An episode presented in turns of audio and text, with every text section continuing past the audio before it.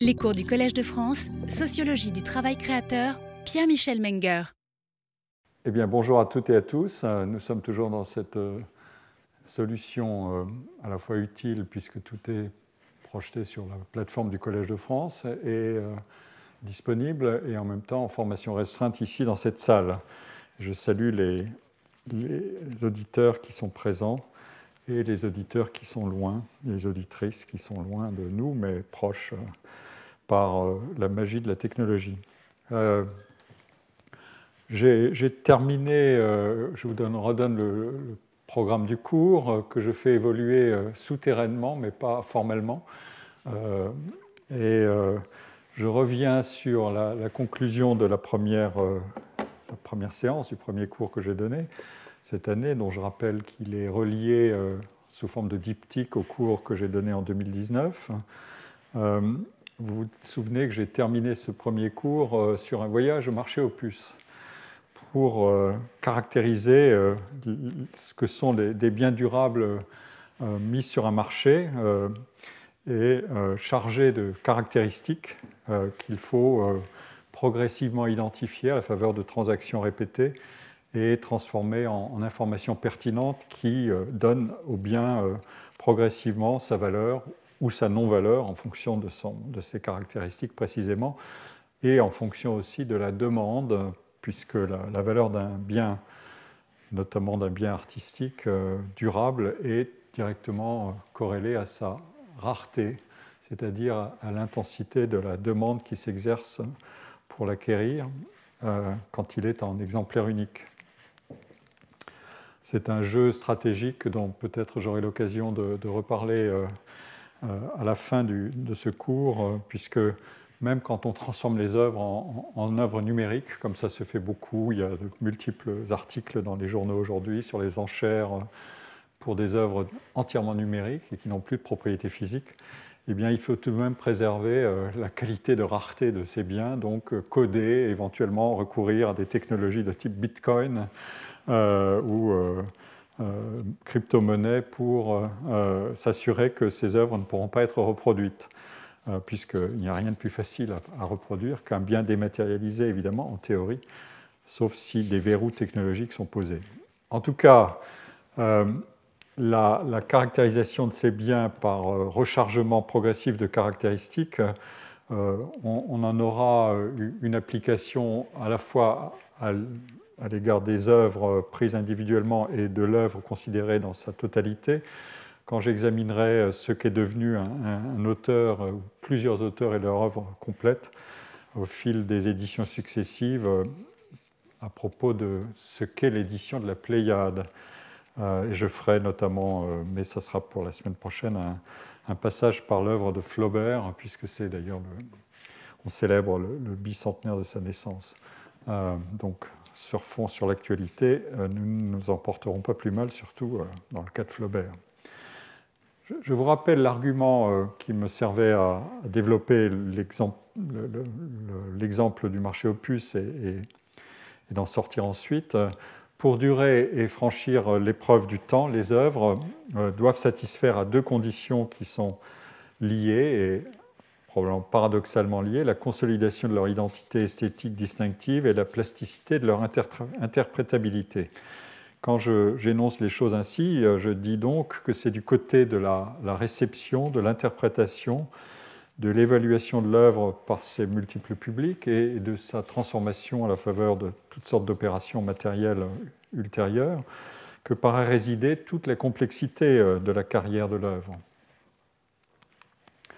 Euh, les œuvres qui acquièrent une réputation sur le long terme établissent leur position dans les hiérarchies d'estime en étant transportées de contexte en contexte, de réception et de consommation, où elles sont maintenues dans une succession, maintenues ou non, dans une succession d'épreuves de comparaison concurrentielle euh, et distribuées dans une hiérarchie évolutive de réputation et de statut. Mais la circulation et la transmission des œuvres, elles, elles les transforment, ces œuvres. Les œuvres sont copier avant l'imprimerie, euh, éditer, rééditer, restaurer, reformater. Les interventions sur leur matière se multiplient pour celles qui sont durables, pour incorporer des ajustements à des contextes nouveaux de présentation et de consommation. il en va de même de leur matière signifiante. Pour conserver, euh, on l'avait déjà dit, le pouvoir de délivrer des flux de gratification esthétique, culturelle, mais aussi euh, économique, sociale ou financière, elles doivent être étudiées, réexaminées et susciter des, lectures et des interprétations nouvelles et concurrentes. Leur pouvoir de signification et de séduction doit être remotivé en permanence ou de manière régulière. Mais la demande de connaissances euh, sur l'identité des œuvres, en tout cas celles qui sont réputées, et sur le travail de leurs auteurs, augmente aussi. Il importe de déterminer le catalogue exact de leur production et d'en exploiter les parties moins visibles, en tout cas quand leur notoriété le justifie. Encore une fois, j'en donnerai euh, des exemples plus précis la, semaine prochaine. Et par un mouvement qui s'est amplifié, il s'agit progressivement euh, d'éditer des œuvres fragmentaires, ébauchées, inachevées. L'étude des mécanismes et des contextes de l'invention créatrice d'une ou d'un grand artiste stimule la recherche de documents et conduit à restituer de multiples matériaux textuels, brouillons, esquisses variantes sur lesquels appuyer l'identification savante de l'œuvre et euh, l'espoir d'une connaissance qu'on appelle génétique de sa production. Euh, l'analyse contextuelle des œuvres s'étoffe également. Le réseau de leurs relations avec des œuvres antérieures et avec des œuvres contemporaines d'autres artistes est exploré et documenté, ce qui augmente l'intelligibilité des œuvres et qui peut aussi favoriser des mécanismes de redécouverte ou de réévaluation en halo euh, pour des œuvres et des artistes qui sont directement reliés au noyau des créateurs et des créatrices les plus estimés. La, réévaluation en halo est un mécanisme fondamental. C'est euh, dans le sillage ou dans l'entourage d'une œuvre ou d'un artiste, d'une artiste très connue, euh, on voit apparaître euh, et on voit se rattacher à la faveur de ces, de ces opérations ou de ces événements de réévaluation, on voit se rattacher des, œuvres dont on se dit qu'elles ont pu et qu'elles peuvent avoir encore de, l'influence, qu'elles en ont eu certainement dans le passé et qu'on peut les reconnecter en quelque sorte au noyau central de ce qui est le, plus estimé. Encore une fois, euh, il apparaît que les œuvres durables ne constituent ainsi des, biens finals de consommation et de, délectation euh, esthétique ou d'appréciation esthétique qu'en demeurant des objets de connaissance et d'interprétation. Alors, cette trajectoire que je, décris, elle a ceci d'original qu'elle procède par trois mécanismes euh, la raréfaction, la consolidation et l'augmentation. La raréfaction, elle tient à la sélection des œuvres qui sont appelées à durer, au milieu de l'ensemble de la production qui est offerte à chaque moment. La consolidation, elle concerne l'identité des œuvres, le travail philologique, l'étude savante, les propositions de relecture, la production d'éditions nouvelles, la critique génétique, j'en ai dit un mot, j'en reparlerai, bénéficient de la réputation des œuvres qui en sont l'objet. Enfin, l'augmentation correspond à la prolifération de transformations dont l'œuvre peut faire l'objet.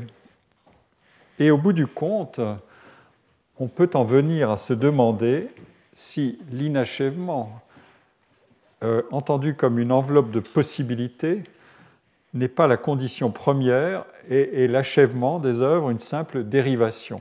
Autrement dit, on, met les choses upside down, par-dessus tête. Euh, on renverse la, causalité ou la, considération des, noyaux et des enveloppes euh, dans ce qui constitue l'œuvre et la, diversité de ces matérialisations. Alors ça, c'est un argument euh, moderne au sens 19e, 20e siècle et 21e siècle, encore fortiori.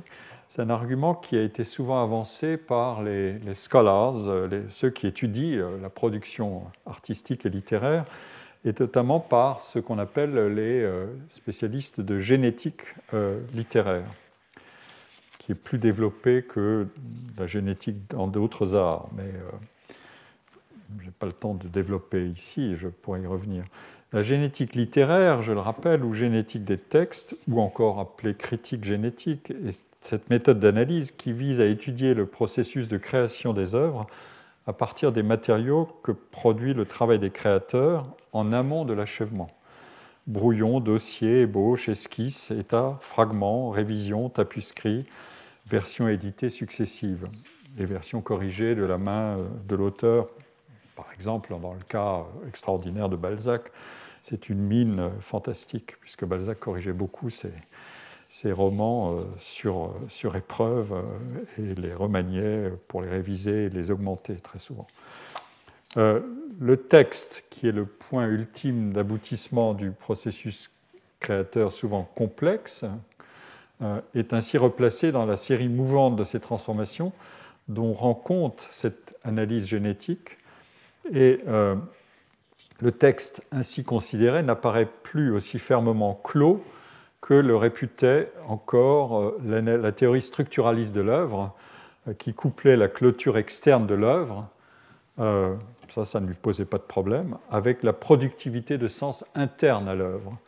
Euh, l'œuvre euh, est, donc le foyer de, productivité ou d'agitation interne, mais l'œuvre, la clôture externe est bien constituée dans la théorie structuraliste. C'est à peu près une position inverse qu'adopte euh, la, critique génétique ou la, pratique génétique.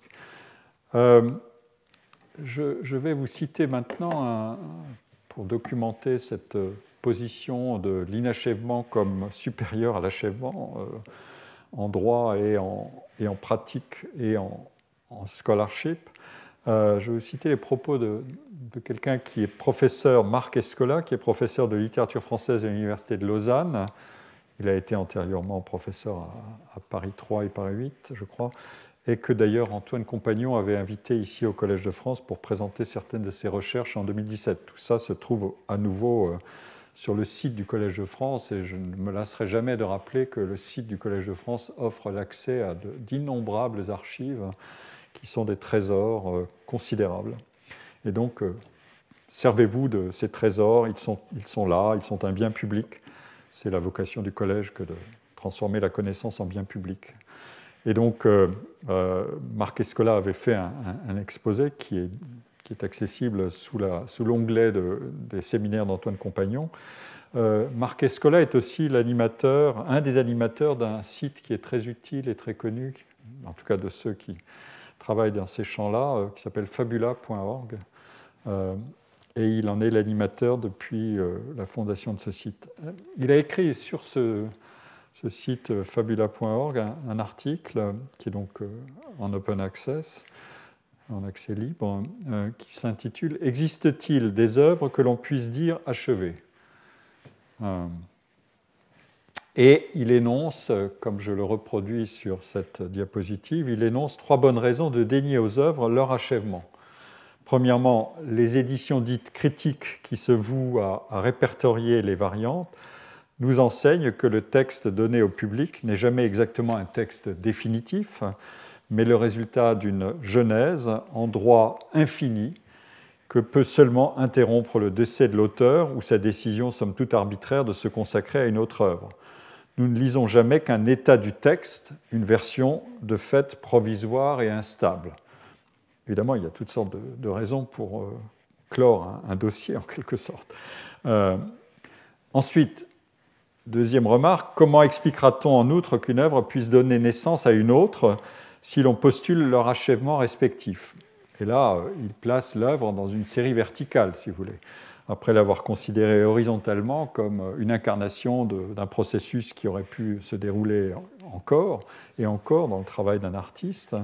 Là maintenant, il relie le, travail sur une œuvre au travail qui a été fait antérieurement. Que Racine ait pu donner une Iphigénie plus de 20 siècles après celle d'Euripide, suppose que le, dramaturge classique a considéré en quelque façon la tragédie de son modèle grec comme inachevée, euh, passible en tout cas de variantes, euh, qui sont ceci des, corrections apportées au traitement du sujet.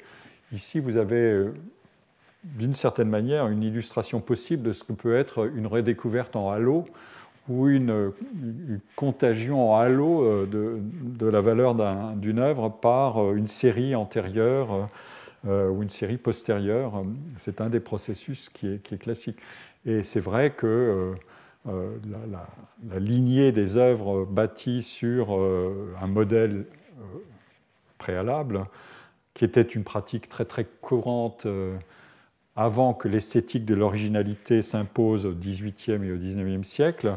C'est une lignée, c'est un mécanisme d'invention qui est, très, très pratiqué, très connu, mais qui assure aussi la, la proscription de cette pratique-là euh, en termes de non-imitation euh, qui est moderne euh, n'interdit pas, de, au contraire, d'assurer la durabilité des œuvres par ces effets de, contagion en halo par des, thèmes, des sujets. Je, regardais hier le catalogue des, compositeurs de musique baroque, comme on les appelle, ou pré-classique.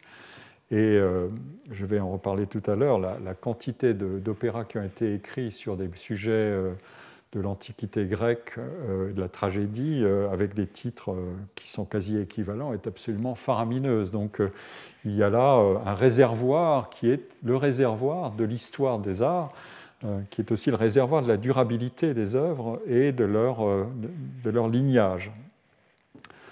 Je reprends la citation de Marc Escola Troisième point, que nous enseigne par ailleurs le destin d'une œuvre euh, dans la pluralité des interprétations auxquelles elle a pu donner lieu, sinon qu'elle reste en quelque façon inachevée. Si le texte en était complet, pourquoi donc faudrait-il la commenter? Tout interprète se voue à ajouter quelque chose au texte euh, pour lui restituer une forme de complétude. là, on se transporte évidemment du côté de la réception des œuvres. Euh, la critique prétend bien continuer l'œuvre au nom de l'auteur pour la parachever avec l'ambition secrète que son interprétation demeure durablement attachée à l'œuvre. Et c'est ce que j'ai déjà eu l'occasion de dire la semaine dernière. L'œuvre est un, est un flux de services en quelque sorte, et euh, le, consommateur ou le critique en est un, euh, le, partenaire de l'œuvre, celui qui s'en empare, qui la lit, qui la travaille, qui l'interprète, euh, en quelque sorte, en, attend des services, mais en produit, euh, produit aussi. Le consommateur, comme je l'ai écrit, est, dit dans ce précédent, et, comme je l'ai écrit dans cette slide précédente, pardon, le consommateur est un, producteur. Vous voyez le mécanisme. tout ça conduit Marc Escola à conclure ainsi d'un point de vue théorique mais aussi méthodologique, l'hypothèse d'un inachèvement constitutif des œuvres littéraires ne présente que des avantages. Voilà un, point qu'il veut mettre en avant. Elle permet d'unifier le triple procès auquel un même texte se trouve soumis. Hein, c'est ça l'objectif de cet article. Le procès poétique, la genèse de l'œuvre, point numéro un. Le procès rhétorique, la dynamique, euh, euh, le procès rhétorique, la dynamique de sa simple lecture, et euh, le procès herméneutique, la série des interprétations auxquelles le texte a pu historiquement donner lieu. On se trouve ainsi conduit à envisager dans les mêmes termes de continuation ou d'invention de variantes la production du texte, sa réception par le lecteur et son devenir historique, en posant en outre une solidarité de principe entre les trois formes majeures de transsexualité, métatextualité, intertextualité, hypertextualité. Euh, reste à méditer durablement sur le prix à payer pour assurer aux études littéraires une telle cohérence. Donc il y a un, souci théorique et méthodologique dans son propos. Et il continue, on le perçoit assez dans les hésitations de Michel Butor, qui a, été signalé plus haut dans son article, postuler l'inachèvement des œuvres pour pouvoir penser la dynamique de leur continuation, c'est s'obliger à faire un double deuil, celui de l'autorité de l'auteur, mais aussi de l'autorité du texte, dont l'idée de clôture du texte ou de sens immanent est pour nous l'ultime avatar. De ces deux deuils, il se pourrait que le second soit finalement le plus douloureux. Ah. Alors, j'ai cité euh, longuement ce texte parce que euh, on peut voir ici comment un, historien, il est aussi historien de la littérature, euh, théoricien et généticien, propose de plonger l'œuvre son amont et son aval, dans un bain de variabilité et d'instabilité, et donc de faire sauter la distinction entre achèvement et inachèvement, et la distinction entre une identité stable de l'œuvre et la carrière ultérieure de l'œuvre qui lui procure son nécessaire coefficient de transformation, selon les deux principes que j'ai énoncés pour qualifier ce que provoque la, durabilité des œuvres. Et d'une certaine manière, il transforme l'objet en un service. Euh, ça, c'est une, évolution que l'on connaît dans toute autre domaine dans l'économie contemporaine, mais on en a ici une sorte d'incarnation assez, assez surprenante. L'œuvre devient un service, l'œuvre est mouvante de toutes sortes de manières sous ce, sous ce rapport.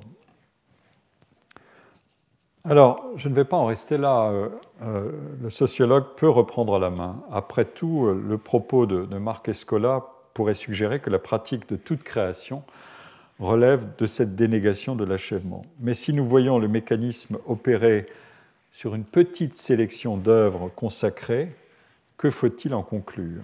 Puisque c'est l'objet de ces travaux de, génétique littéraire, nous ne citons ici que des grands noms essentiellement d'auteurs du passé. Euh, nous savons que la durabilité est non seulement acquise, mais instituée historiquement. Euh, en effet, elle a été progressivement consacrée par la création des bibliothèques, des musées, euh, des institutions musicales, symphoniques, lyriques, théâtrales, qui fondent leur programmation largement sur la constitution d'un répertoire sélectif d'œuvres majeures, mais aussi elle a été consacrée par la création de listes d'auteurs à étudier à l'école, un fameux sujet qu'ont beaucoup étudié les, sociologues euh, dans les années 60-70. Euh, cette durabilité des œuvres a été consolidée par la professionnalisation des artistes et des personnels des mondes de l'art en charge des fonctions de diffusion, de conservation des œuvres et par la transformation des biens artistiques en réserves de valeur sur les marchés et dans les institutions publiques. Euh, et cette durabilité est également soutenue par l'immense appareil de savoir universitaire qui est déployé euh, par les diverses sciences des arts pour identifier, cataloguer et étudier les œuvres et leurs auteurs. Et le savoir est donc lui aussi produit et producteur d'institutions. Bien sûr, il ne faut pas négliger d'autres facteurs euh, qui tiennent pour assurer la durabilité des œuvres au comportement de l'artiste lui-même et à celui de son entourage. Euh, je voudrais faire écho ici à un, livre remarquable de Gladys Engel Lang et Kurt Lang. Euh, ils ont écrit en effet un livre qui est resté fameux, qui s'appelle, qui s'intitule Etched in Memory, The Building and Survival of Artistic Reputation, qui a été écrit en 1990 et qui étudie très finement des facteurs qui agissent sur la durabilité des, réputations. Euh, ils ont enquêté sur un ensemble de peintres graveurs actifs dans la période 1880-1940. Euh, ils ont étudié la, reconnaissance par les pairs et aussi euh, si les œuvres atteignaient une renommée plus universelle que locale.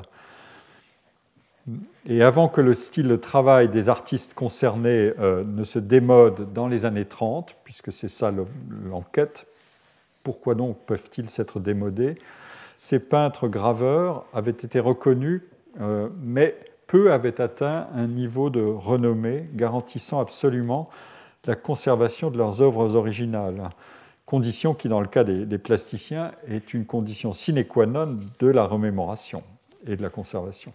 Autrement dit, ils ont plongé dans une sorte de milieu de la distribution des réputations, euh, non pas le, très haut de la distribution où euh, on franchit les épreuves du temps, mais euh, le milieu où il y a d'autres facteurs qui doivent assurer que les œuvres ne sont pas entièrement perdues et ignorées ou oubliées intégralement parce que les artistes auteurs de ces œuvres n'ont pas réussi à se placer en haut du palmarès.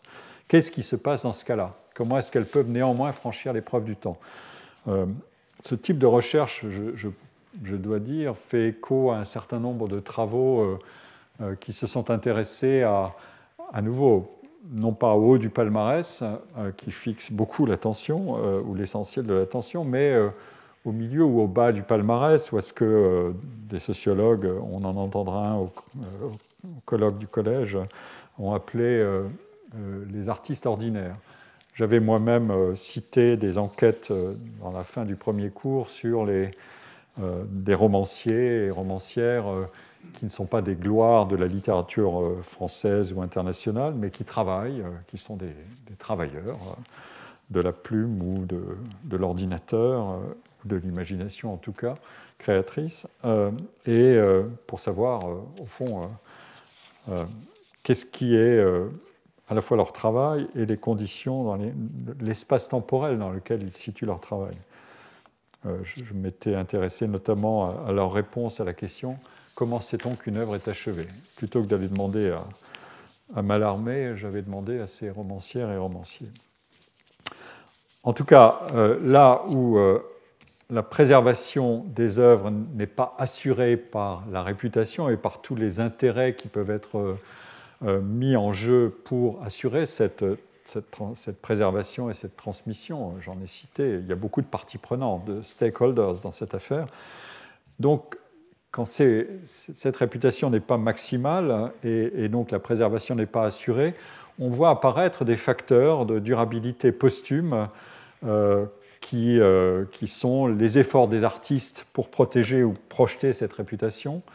Donc l'artiste lui-même est un acteur de, sa, de la construction de sa, de sa postérité ou de sa, de sa durabilité. Euh, encore faut-il qu'il y soit incité ou qu'il y arrive. On voit aussi agir l'initiative de survivants qui peuvent avoir intérêt à, préserver ou à améliorer la réputation de l'artiste. Il se constituent souvent autour des artistes des cercles de soutien, de, euh, fans. Euh, il n'y a pas que dans le monde des industries culturelles, mais aussi dans le monde de la littérature, des lecteurs passionnés, etc. etc qui peuvent se muer en, euh, voilà, en, dépositaire de euh, la mémoire de l'artiste quand il a, il a, disparu ou quand elle a disparu et, vouloir créer des, associations de, pour, servir euh, la défense, et la mémoire ou la préservation de l'œuvre, etc. Mais ça dépend aussi, montre les Gladys Lang et Kurt Lang, hein, de la présence des artistes dans des réseaux qui facilitent l'entrée dans les archives culturelles et facilitent euh, des expositions rétrospectives. Tout ça est très bien documenté. Enfin, évidemment, se place, j'en ai déjà parlé tout à l'heure, ici des intérêts que peuvent avoir certains à redécouvrir l'artiste en tant que représentant, par exemple, un représentant éminent ou symboliquement important d'identité culturelle ou politique euh, émergente ou réémergente. On le voit jouer à grande échelle aujourd'hui euh, dans tout ce qui est euh, la, la réévaluation de, pans entiers de la production culturelle ou de, trajectoires d'artistes qui n'étaient pas les plus visibles et qui sont par exemple issus de, de minorités ethniques ou, de, ou encore, pour prendre un autre exemple, là, la considération qui est aujourd'hui euh, considérablement accordée à des, aux femmes dans les arts. Dans certains arts, elles sont euh, très minoritaires, je pense à, la composition musicale, euh, il y a un travail systématique de redécouverte ou de promotion active, de discrimination positive pour augmenter le faisceau d'attention accordé à ces femmes, à ces œuvres et à cette, à cette production. Voilà. Et donc, on voit bien que euh, les, panthéons ou les, distributions de réputation euh, sont mouvantes aussi pour, euh, non seulement pour le haut de la distribution dont parlait le, le collègue généticien et historien de la littérature, mais aussi pour remodeler d'autres parties de la distribution.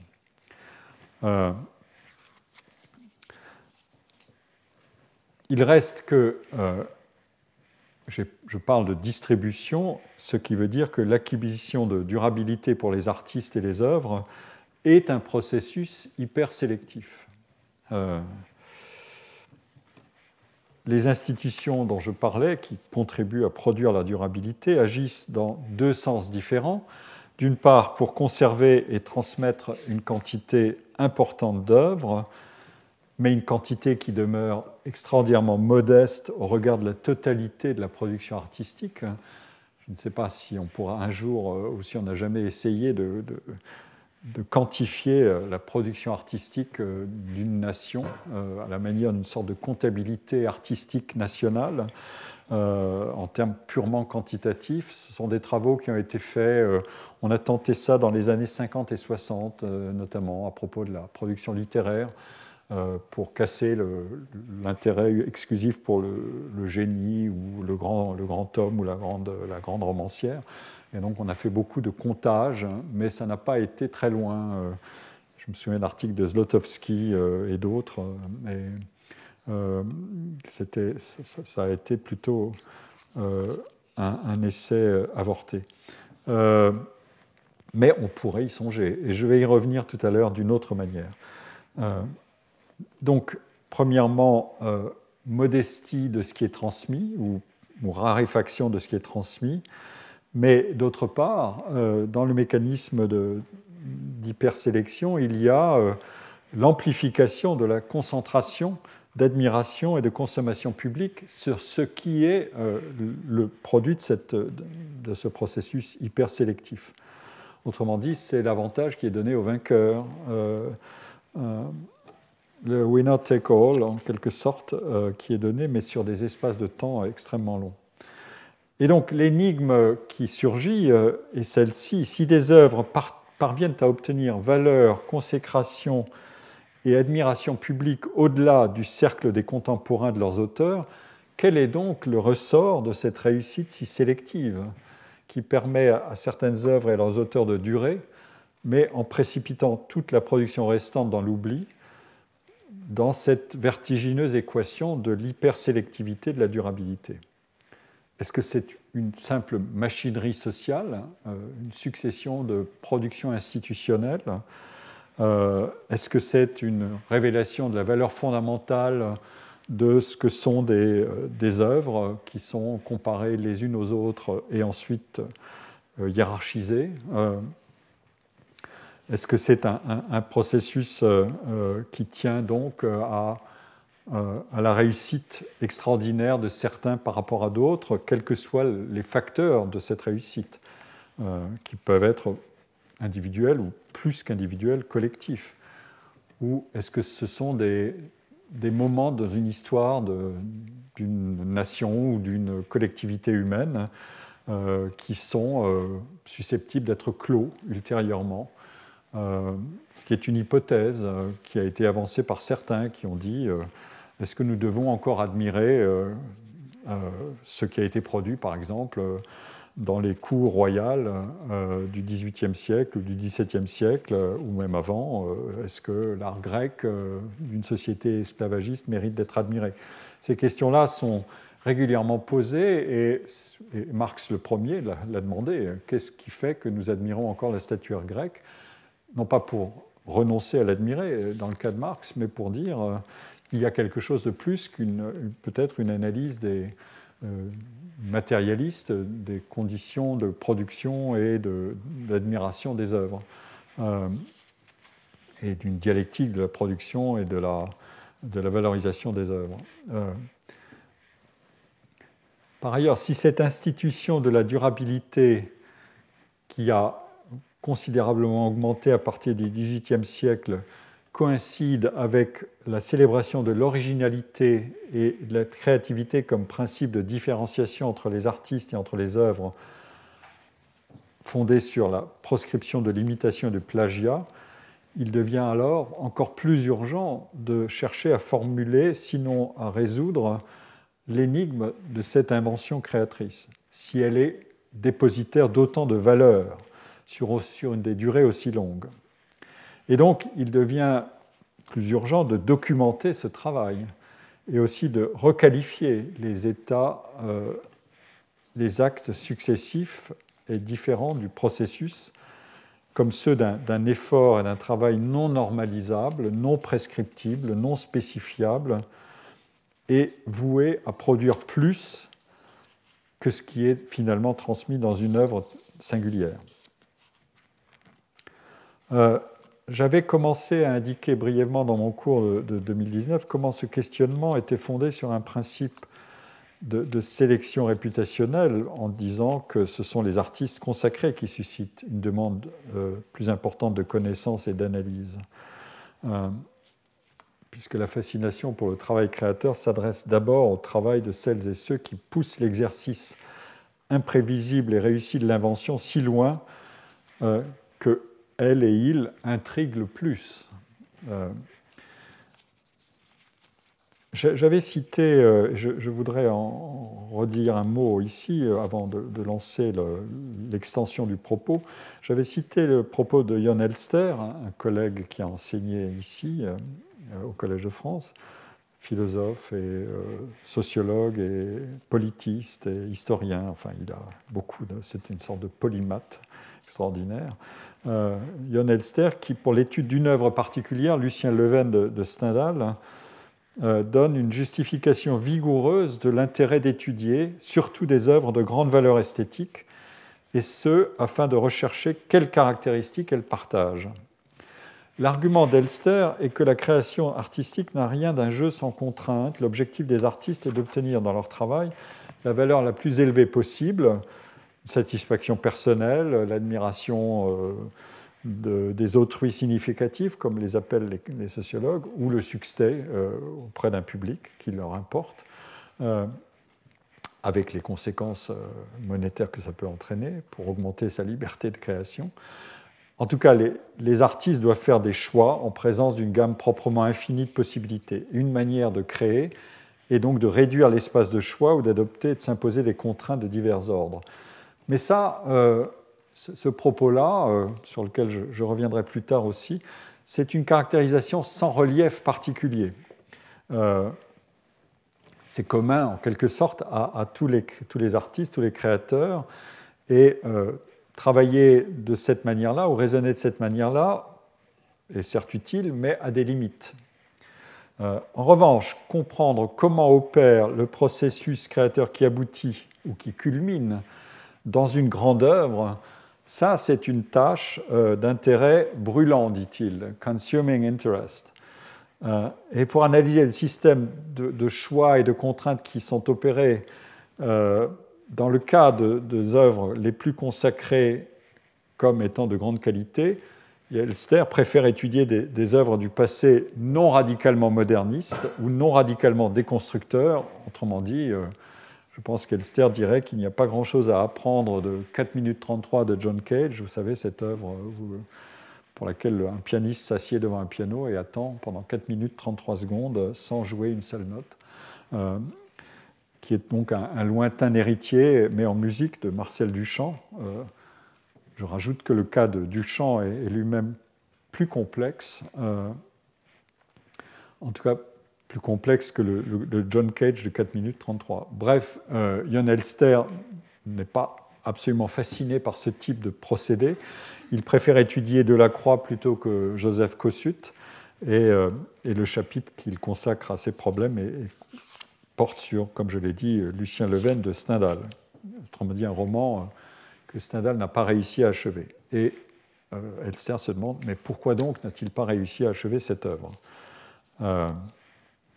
Ce principe sélectif de l'intérêt pour l'exploration des processus de création des artistes fameux redouble d'intensité euh, quand les créateurs concernés sont considérés en outre comme des innovateurs majeurs, autrement dit, d'avoir lancé quelque chose de nouveau euh, dans le sillage duquel on puisse s'inscrire d'autres, euh, ou d'avoir créé une rupture dans un art, évidemment.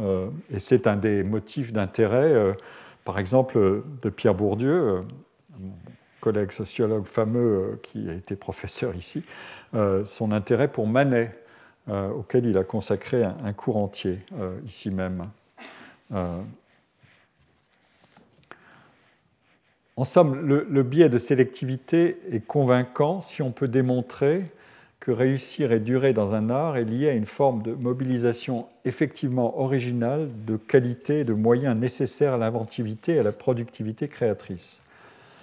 Mais on conçoit aussi euh, qu'il peut y avoir ici un risque de pétition de principe ou de raisonnement circulaire si l'étude des œuvres majeures offre par elle-même la garantie que pourra être mise en évidence une constellation originale de facteurs.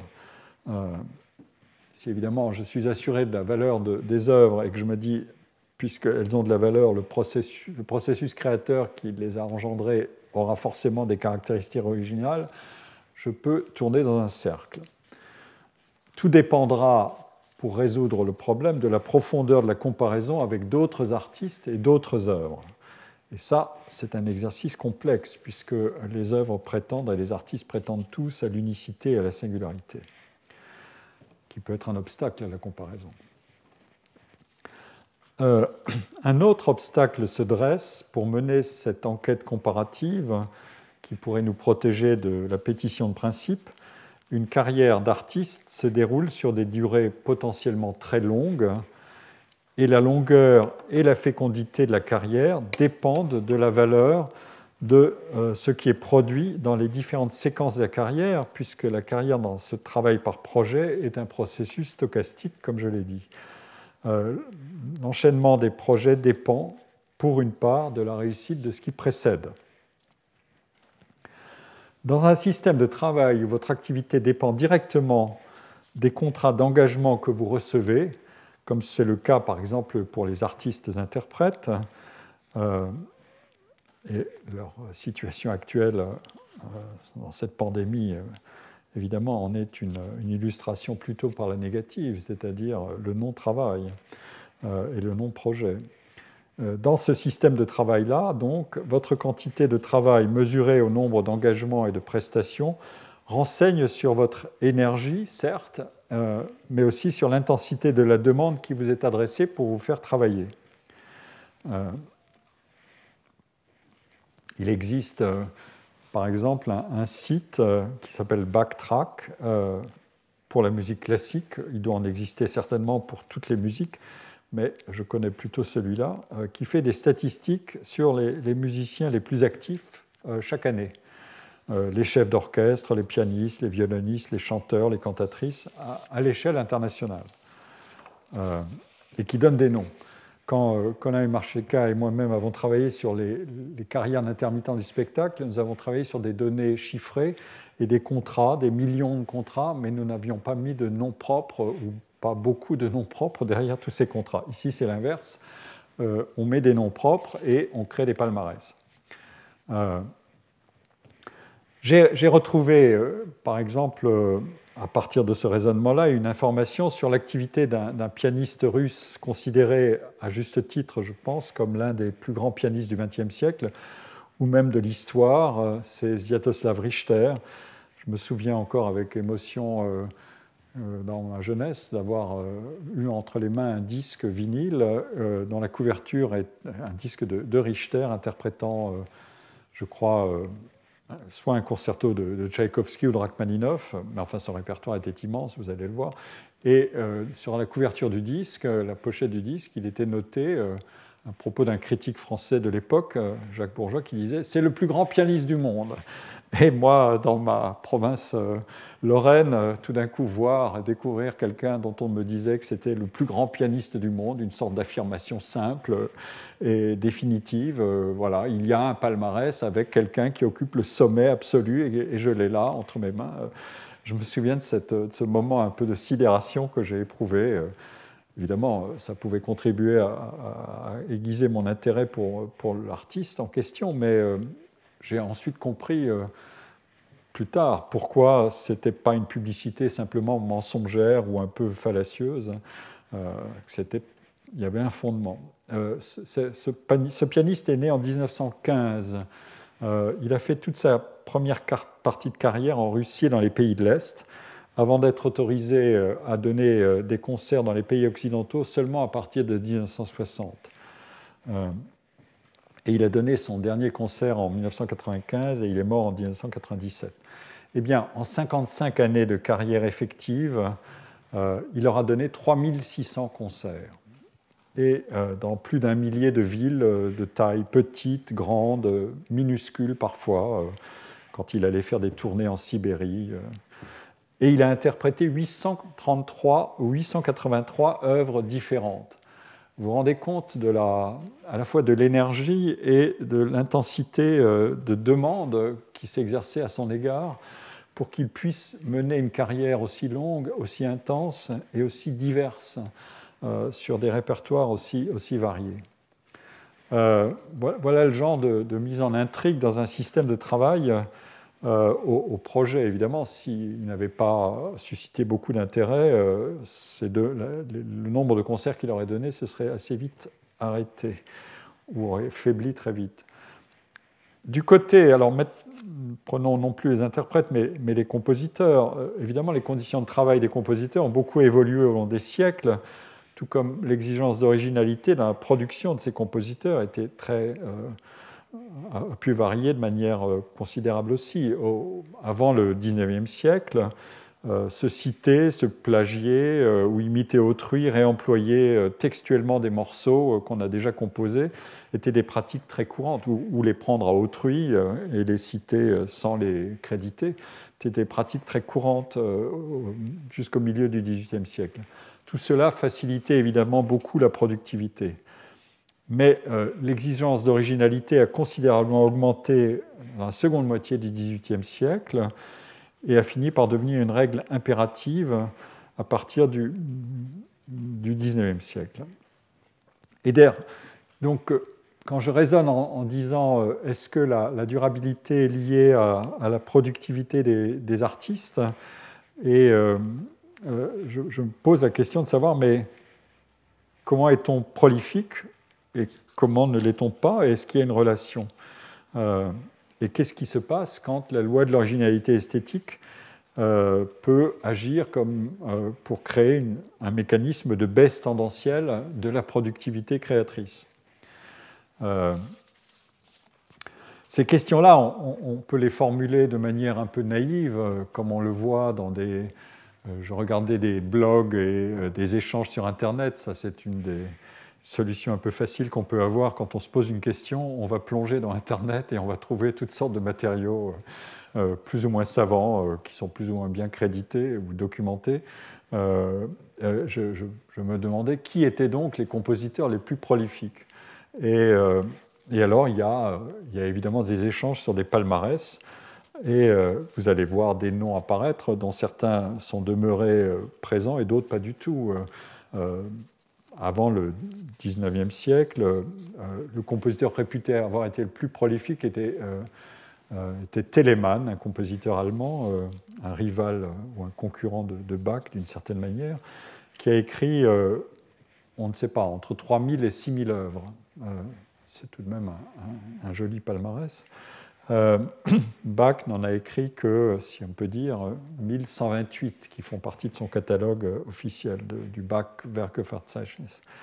Euh, euh, Vivaldi a écrit des centaines de concertos, par exemple, et aussi 40 opéras. Mais en matière d'opéra, il n'était pas le plus fécond.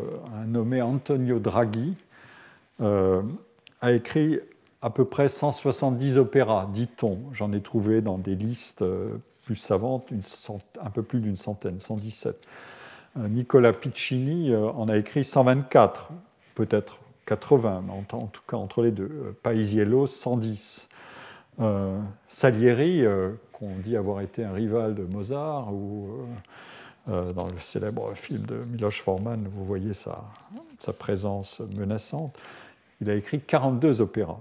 Euh, ça, c'est euh, dans la période préclassique, en quelque sorte. Et ces noms-là, euh, certains se maintiennent ou sont redécouverts aujourd'hui, mais pour une infime proportion. J'ai regardé, par exemple, le cas de Antonio Draghi. Il y a des tentatives de réexhumer des œuvres, mais vous voyez bien la, la masse de production énorme que représentent ces, artistes et corrélée à l'attention qu'on peut avoir pour leur pour leur travail aujourd'hui, euh, évidemment, ça n'est pas euh, tout à fait linéaire, la corrélation. Mais ça demeure dans la présence, dans la, dans la mémoire de certains. Euh, par exemple, les musicologues. au XIXe siècle, les conditions changent, j'y reviendrai plus tard encore. bon, Schubert a écrit, par exemple, un millier d'œuvres à peu près, mais une majorité sont des, sont des leaders.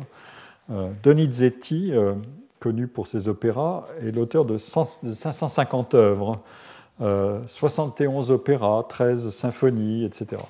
Euh,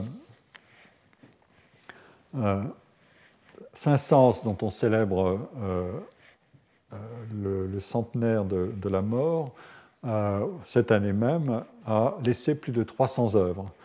un compositeur américain dont vous n'avez sûrement pas beaucoup entendu parler, Alan Ovanes, a écrit 70 symphonies.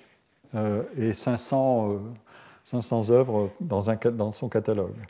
Darius Milhaud on a écrit 443 des œuvres apportant des numéros d'opus, et un, chef finlandais contemporain, qui a à peu près 70 ans aujourd'hui, a à son actif 335 symphonies.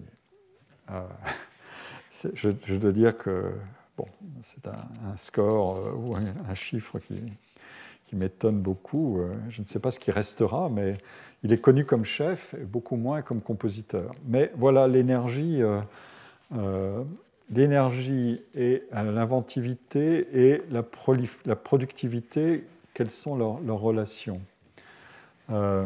Toutes les données que je viens de, citer sont, sont d'une précision variable et pourraient être documentées de manière plus systématique, mais elles ont plutôt un caractère de livre Guinness des records euh, plutôt que celui d'une analyse rigoureuse. Mais le problème qui est derrière, lui, est beaucoup plus intéressant. Euh, le problème, c'est ça, c'est que savons-nous de la relation entre quantité et qualité de la production des artistes euh, puisque cette relation-là, elle peut déterminer aussi euh, leur candidature à la durabilité.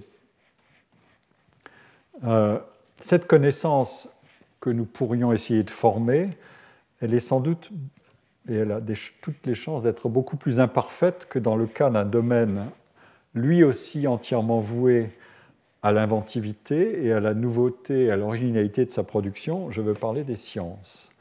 Euh, depuis qu'on a mis au point euh, les, outils de la bibliométrie et de la scientométrie, tout ce qui concerne la production des, articles, des papiers scientifiques, euh, et dans certaines disciplines euh, qui comptent la production des livres, tout cela nous est connu, puisque le mot l'indique, scientométrie, les publications sont des produits publics et donc identifiables, dénombrables et incorporables dans des bases de données. Euh, ici, euh, au collège, avec, euh, avec Colin, nous travaillons, et lui plus que moi, sur les données, par exemple, la production des mathématiciens et des mathématiciennes. plus mathématiciens que mathématiciennes, il faut le dire. Euh, et on a, euh, on a accès à des bases de données absolument considérables. Et on a fait le travail pour d'autres disciplines aussi. Donc tout ça existe et facilite euh, l'interrogation sur les ressorts de l'inventivité. La révolution bibliométrique et scientémétrique a conduit aussi à identifier avec une précision croissante l'audience des œuvres, autrement dit les, citations qu'elles reçoivent dans la communauté scientifique et euh, pour certains outils, comme ceux développés par Google, dans des sources plus diverses que celles des, publications scientifiques, euh, donc au-delà du noyau central que forme le périmètre de la recherche scientifique et de ses publications, à la fois publiantes et, et citantes. en tout cas, les citations sont la monnaie en circulation dans la communauté scientifique c'est la manière d'attribuer de la valeur aux œuvres à des fins d'incorporation des résultats pour la production de résultats nouveaux. Euh, des outils plus récents cherchent aussi à mesurer l'influence des articles scientifiques et de leurs auteurs, autrement d'ailleurs que par la simple comptabilité des citations. Selon des techniques et pour des raisons que je ne peux pas développer ici, je vous renvoie euh, à l'exposé que j'avais donné dans le colloque de rentrée du collège en 2019, à l'automne 2019, qui portait sur euh, la science de la science. Et il y a un travail très actif qui se fait pour savoir mais qu'est-ce qui a au juste a de l'originalité et de l'influence dans la production, au-delà du simple comptage des citations. Alors, euh, on, dispose donc euh, d'articles qui essaient de, relier ces problèmes. Vous voyez ici euh, un, papier qui est de, que j'ai isolé, mais il y en a beaucoup, de Stanström et Van Besselar, quantité et qualité, l'importance de produire, de publier beaucoup, de, beaucoup d'articles. Euh, ça, c'est un schéma théorique. Qu'est-ce qui peut se passer? Euh, Si on produit et que, avec la quantité d'articles qu'on produit, ça, ça permet d'avoir beaucoup de citations, elles sont ici. pardon, les top papers sont les articles qui sont les plus cités et en abscisse, vous avez la quantité d'articles produits par un auteur. Donc en abscisse, la quantité produite et en ordonnée, qu'est-ce qui est le plus cité et qui est les top papers d'un auteur? Est-ce qu'en en produisant beaucoup, on a plus de chances d'avoir beaucoup d'articles qui figurent dans, le palmarès des top papers? Et donc, vous pouvez avoir plusieurs logiques. Euh, la logique euh, en violet, c'est increasing return of productivity, c'est-à-dire euh, le nombre de top papers augmente très rapidement et plus vite que le nombre total de papiers. ça, c'est une prime en quelque sorte à la, la productivité. Plus j'imprime ma marque sur une discipline en produisant beaucoup d'articles, plus en quelque sorte, je contribue au, progrès scientifique si euh, la citation est une mesure de ma contribution au progrès scientifique.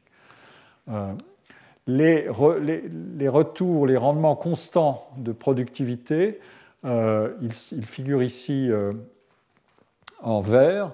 ça veut dire que le nombre de papiers qui sont les plus cités augmente proportionnellement avec ma production plus je produis, plus j'ai des chances d'être, euh, mais de manière linéaire et non pas euh, euh, exponentielle, plus j'ai des chances de, figurer, d'avoir des papiers qui sont très cités.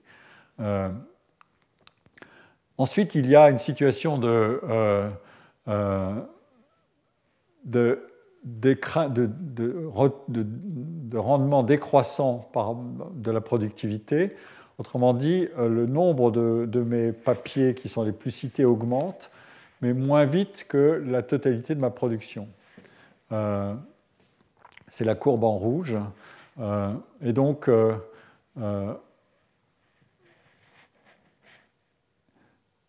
là, ça commence à être évidemment une, inversion de la situation par rapport au premier calcul de rendement croissant. Et puis, euh, un mécanisme qui est cité ici comme une hypothèse de travail, c'est l'impact ceiling. Euh, il se peut que pour chaque chercheur, il y ait une limite au nombre de bonnes idées qu'on peut produire. Euh, et donc, au-delà d'un certain seuil qui est atteint ici, d'un certain seuil de productivité, mes, articles vont simplement se répéter les uns après les autres. J'ai déjà exploité ces idées-là et une partie de, ce que je produis ne contient plus beaucoup d'idées nouvelles. Euh, et donc, euh, après ça, euh, si j'ai atteint ce seuil-là, donc je, suis cité correctement pour un, certain nombre de mes papiers, mais une fois que j'atteins ce seuil, eh bien, ça ne bouge plus beaucoup au fond, je ne contribue plus, euh, avec de, nouvelles, euh, de nouveaux papiers, je ne contribue plus beaucoup à l'avancement de la recherche, du moins telle qu'elle est appréciée par la citation. Et puis la dernière possibilité, c'est small is beautiful. Euh, donc, publier beaucoup ne, ne, favorise pas la qualité, nuit à la qualité. et ceux qui sont plus sélectifs dans leur production ont plus de chances euh, d'obtenir un certain nombre de papiers très cités, mais euh, ça n'est pas la quantité qui joue, euh, bien au contraire. Voilà, ça c'est le, schéma théorique, et quand on fait le travail, je vous passe les détails parce qu'on n'a pas vraiment le temps d'aller beaucoup plus loin, mais je vais vous montrer deux résultats qui sont ici, qui sont les courbes de, régression qui sont faites sur le nombre de papiers par rapport à la, citabilité de ces papiers, ou le nombre de citations euh, qui sont obtenues par ces papiers. Euh, le, score qui est, euh, qui est, donné ici en, ordonnée, c'est les top 1% des papiers. Combien figure dans le top 1% Ici, c'est dans le top 10%. Vous voyez que la courbe, elle existe. Autrement dit, il y a une prime à la productivité qui ici un, peu plus modeste que là, euh, parce que la, la, sélectivité est plus forte ici. Euh, entrer dans le top 1% ou entrer dans le top 10%, ça ne dit pas la même chose. Et donc en produisant beaucoup, on a plus de chances d'entrer dans le top 10% que dans le top 1%, mais dans les deux cas, il y a une relation. Euh, il y a une relation positive.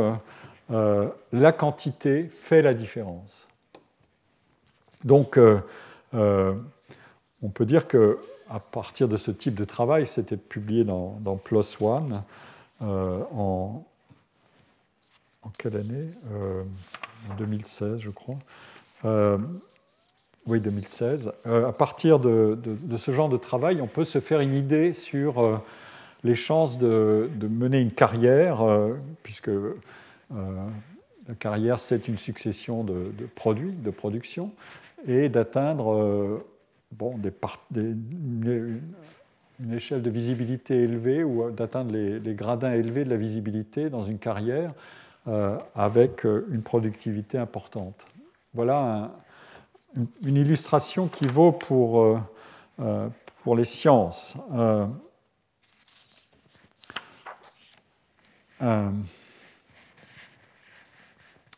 maintenant, qu'est-ce qu'on va pouvoir dire pour les arts? Alors ici, j'ai fait au doigt mouillé parce que je ne dispose pas de la même euh, qualité d'information, euh, mais j'en rêve. On pourrait imaginer une base de données euh, qui compilerait, je ne sais pas, des citations, mais les ventes, etc. Je vais y revenir dans un instant. des artistes, des créateurs dans toutes sortes d'arts on pourrait l'imaginer. Là, j'ai pris la musique, puisque j'étais parti sur ce sujet-là tout à l'heure, euh, et je distingue, bon, de manière un peu plus rustique que mes collègues scientomètres, je distingue quatre positions possibles. Euh, la qualité élevée euh, et la quantité élevée. On trouve ici un certain nombre de, de compositeurs, j'en ai parlé, Bach, Telemann, Scarlatti, qui est connu pour ses 550 sonates, euh, qui sont effectivement euh, assez extraordinaires, Schubert et ses 1000 œuvres, euh, etc. Mais on peut mettre dans le, dans le lot aussi des artistes, non pas des musiciens, mais des, peintres, par exemple. Picasso a laissé un, nombre faramineux d'œuvres. il a laissé 1885 tableaux, selon les comptages qui sont faits. 1228 sculptures, 2880 euh, céramiques, 7000 euh, dessins, etc., et 30 000 estampes. C'est un, patrimoine et euh, une, production absolument considérable.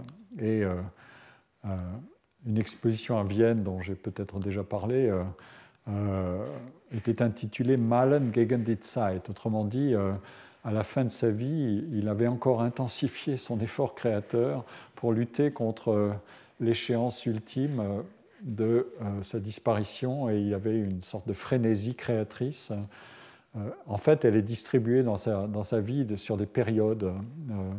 L'exposition du musée Picasso, dont j'ai déjà parlé, le montrera à sa manière encore. Et des travaux ont été faits. Il y a un catalogue de l'exposition Picasso, Qu'est-ce que Picasso a fait en 1932, qui revient beaucoup là-dessus, qui est très intéressant. Euh, Corot, euh, euh, Camille Corot, a, peint 3000 tableaux, mais dans son cas, on en trouve 10 000 dans les collections américaines, dit-on. autrement dit, il a, été très, très, très falsifié, et copié et vendu par des faussaires. Balzac bon, est un cas aussi fameux de, prolixité ou de, production très abondante, 90 romans et nouvelles, plus euh, d'autres, euh, des contes, euh, des pièces, etc. et 25 œuvres ébauchées. Donc c'est un romancier productif. À, droite, j'ai quantité élevée mais qualité faible. Alors, tout dépend quand on évalue cette qualité. Euh, est-ce qu'on l'évalue euh, dans la vie pendant la période où vit l'artiste, ou bien est-ce qu'on l'évalue à, l'aune de notre propre euh, modernité et de notre contemporanéité? Qu'est-ce qui a résisté à l'épreuve du temps? Antonio Calvara a, écrit 3000 œuvres. On n'en connaît plus beaucoup, et 87 opéras. Simon Sechter, ça c'est un cas intéressant, Schubert, euh, dans la dernière année de sa vie, euh, est allé demander un cours de contrepoint à Simon Sechter, qui était un, musicien viennois. le malheureux Schubert est mort quelques semaines plus tard, mais à la fin de sa vie, il prenait encore, il voulait encore prendre des cours de contrepoint. Autrement dit, il voulait encore élever la, sophistication de son, travail, notamment du côté de la musique la plus élaborée à laquelle il voulait rattacher la dernière partie de sa production. Je ne sais pas si j'aurai le temps de présenter le cas Schubert, mais il est absolument fascinant comment Schubert devient progressivement un, rival de Beethoven, notamment après la mort de Beethoven, mais euh, bien, avant déjà, mais dans cette dernière partie de sa vie, qui est la plus extraordinairement productive, euh, il, adopte en quelque sorte un, pari de, rejoindre le style beethovenien ou le, le système de composition. Euh, le plus élaboré, non pas celui qui fait fureur à Vienne euh, avec les opéras de Rossini, mais l'inverse, qui est le modèle beethovenien, selon une opposition fameuse entre deux types de musique. Euh, eh ben, ce Simon Sechter, donc euh, ce, pédagogue et compositeur, a écrit 5000 fugues. Il n'a pas écrit que ça, mais quand même, il a écrit 5000 fugues. donc, autrement dit, il a dû en écrire une par jour pendant un certain nombre d'années. Euh, à la manière, je ne sais pas si ça a été très joué depuis, mais en tout cas, voilà ce qui nous laisse. Et là, on peut se dire que c'est un travail de pédagogue, euh, que la qualité, si on lui donne une indexation un peu précise par l'écho qui a été fait à ses œuvres, euh, elle, est assez faible. Ici, on a l'équation quantité faible mais qualité élevée. on peut dire que c'est le système Vermeer. Vermeer a toujours travaillé sur commande. Euh, et euh, consacrer à chaque œuvre un temps considérable par rapport à, un autre modèle productif dont, j'ai parlé antérieurement. Euh, il n'a laissé que 39 œuvres connues, enfin la, quantification peut varier, mais voilà. Alban Berg, fameux compositeur de l'école de Vienne, comme on dit, de trio Berg, Schoenberg, Webern, a 14 œuvres avec numéro d'opus. un peu plus quand on prend en compte ses œuvres de jeunesse, mais 14 œuvres, c'est quand même un nombre très limité. Weber n'en a écrit que 31 euh, des œuvres avec le numéro d'opus. Mais on peut penser au cas sur lequel je reviendrai de Boulez, euh, euh, pour lequel on n'a pas une quantité d'œuvres faramineuses, mais on a beaucoup d'œuvres inachevées ou d'œuvres de work in progress. Ou de Julien Gracq, qui a écrit peu, mais qui, a une, qui est entré dans la Pléiade. Euh, si c'est un indice de visibilité de consécration, à coup sûr, euh, il, y figure euh, assez haut dans le palmarès. C'est, comme on dit, un écrivain pour écrivain aussi, mais bien sûr pour lecteur, mais enfin, son, souci du style, notamment, est assez étonnant. Et puis, dans la dernière position, qui est la plus triste, c'est les carrières découragées, donc des quantités faibles et des qualités faibles. ça, c'est la dure loi de la bon, de l'essai-erreur et du. Euh, bon, on est, on est découragé parce qu'on n'arrive pas à, produire et, euh, aller plus loin. Voilà, alors. Euh, évidemment, j'aimerais bien pouvoir mettre là-dedans de belles, de, belles, courbes, des données et, et, vérifier qui est quoi là-dedans et quel est le type de corrélation, comme je l'ai montré tout à l'heure pour les, pour les scientifiques. Mais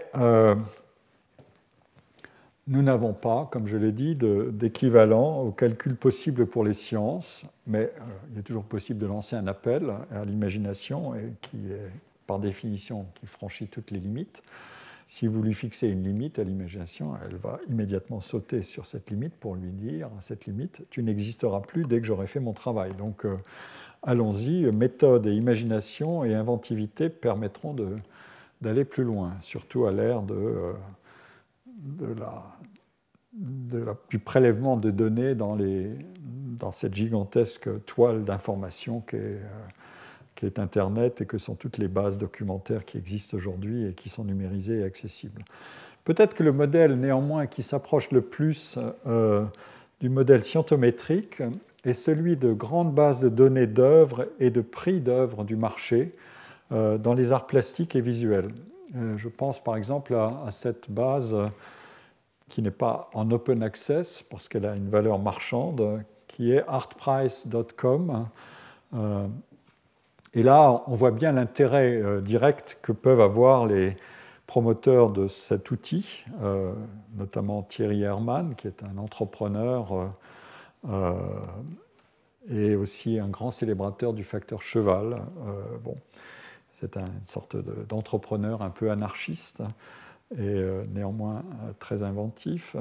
Euh, il peut y avoir évidemment un intérêt direct pour le marché à s'équiper et à équiper en information tous ces acteurs, les vendeurs, les acheteurs, les marchands, les maisons d'enchères qui opèrent sur le marché et qui doivent réaliser leurs transactions à partir d'une connaissance aussi fine que possible de toutes les informations disponibles sur les œuvres, leurs prix, leurs caractéristiques, leur carrière marchande, autrement dit leur pédigré. Ça, c'est une manière aussi de, s'assurer que ce ne sont pas des faux.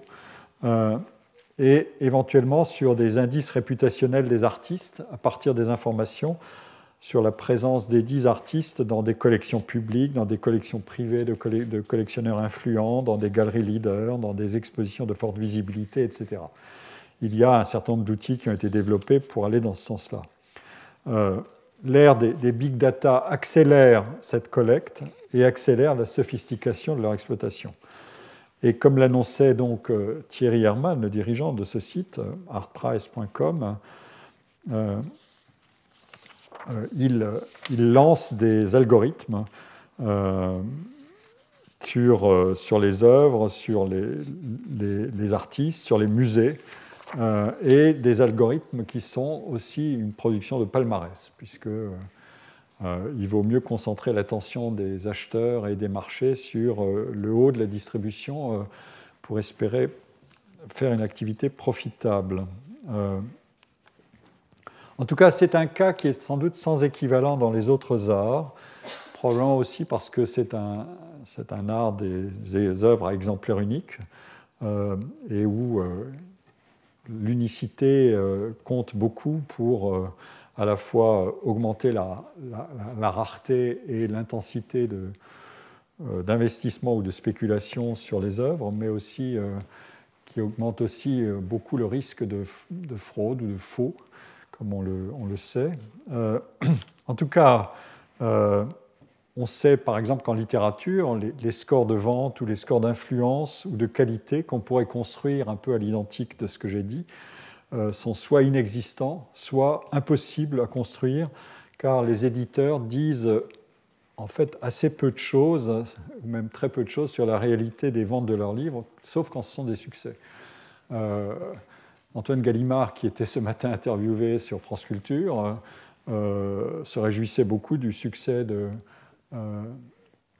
du dernier prix Goncourt, euh, euh, l'anomalie, et d'Hervé Letellier, et annonçait un score de 900 000 exemplaires vendus, ou probablement assez vite un million, puisque ce genre d'annonce et ce genre de chiffres est autoréalisateur, puisque quand une dynamique est lancée, ça amplifie encore le mouvement.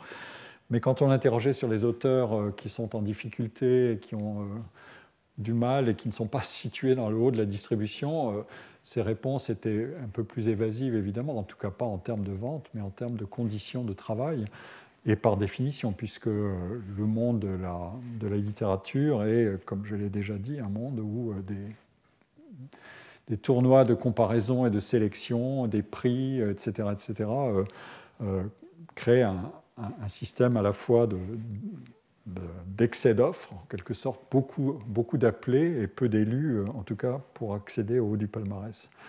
Euh, et néanmoins, il faut pouvoir produire des carrières des conditions de travail avec tout ça, ce qui est un, souci. Donc la littérature est assez discrète euh, sur ce, terrain-là.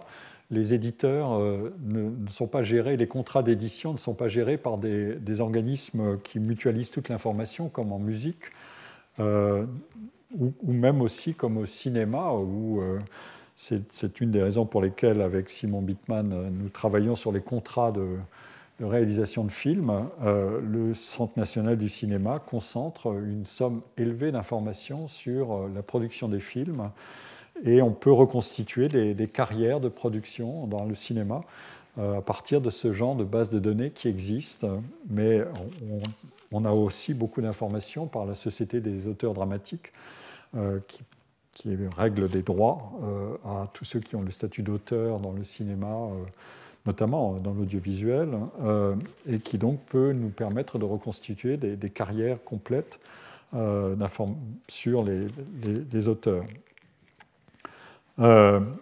donc nous avons affaire à, des obstacles non négligeables pour transposer au aux arts l'outil que j'ai présenté sur les sciences.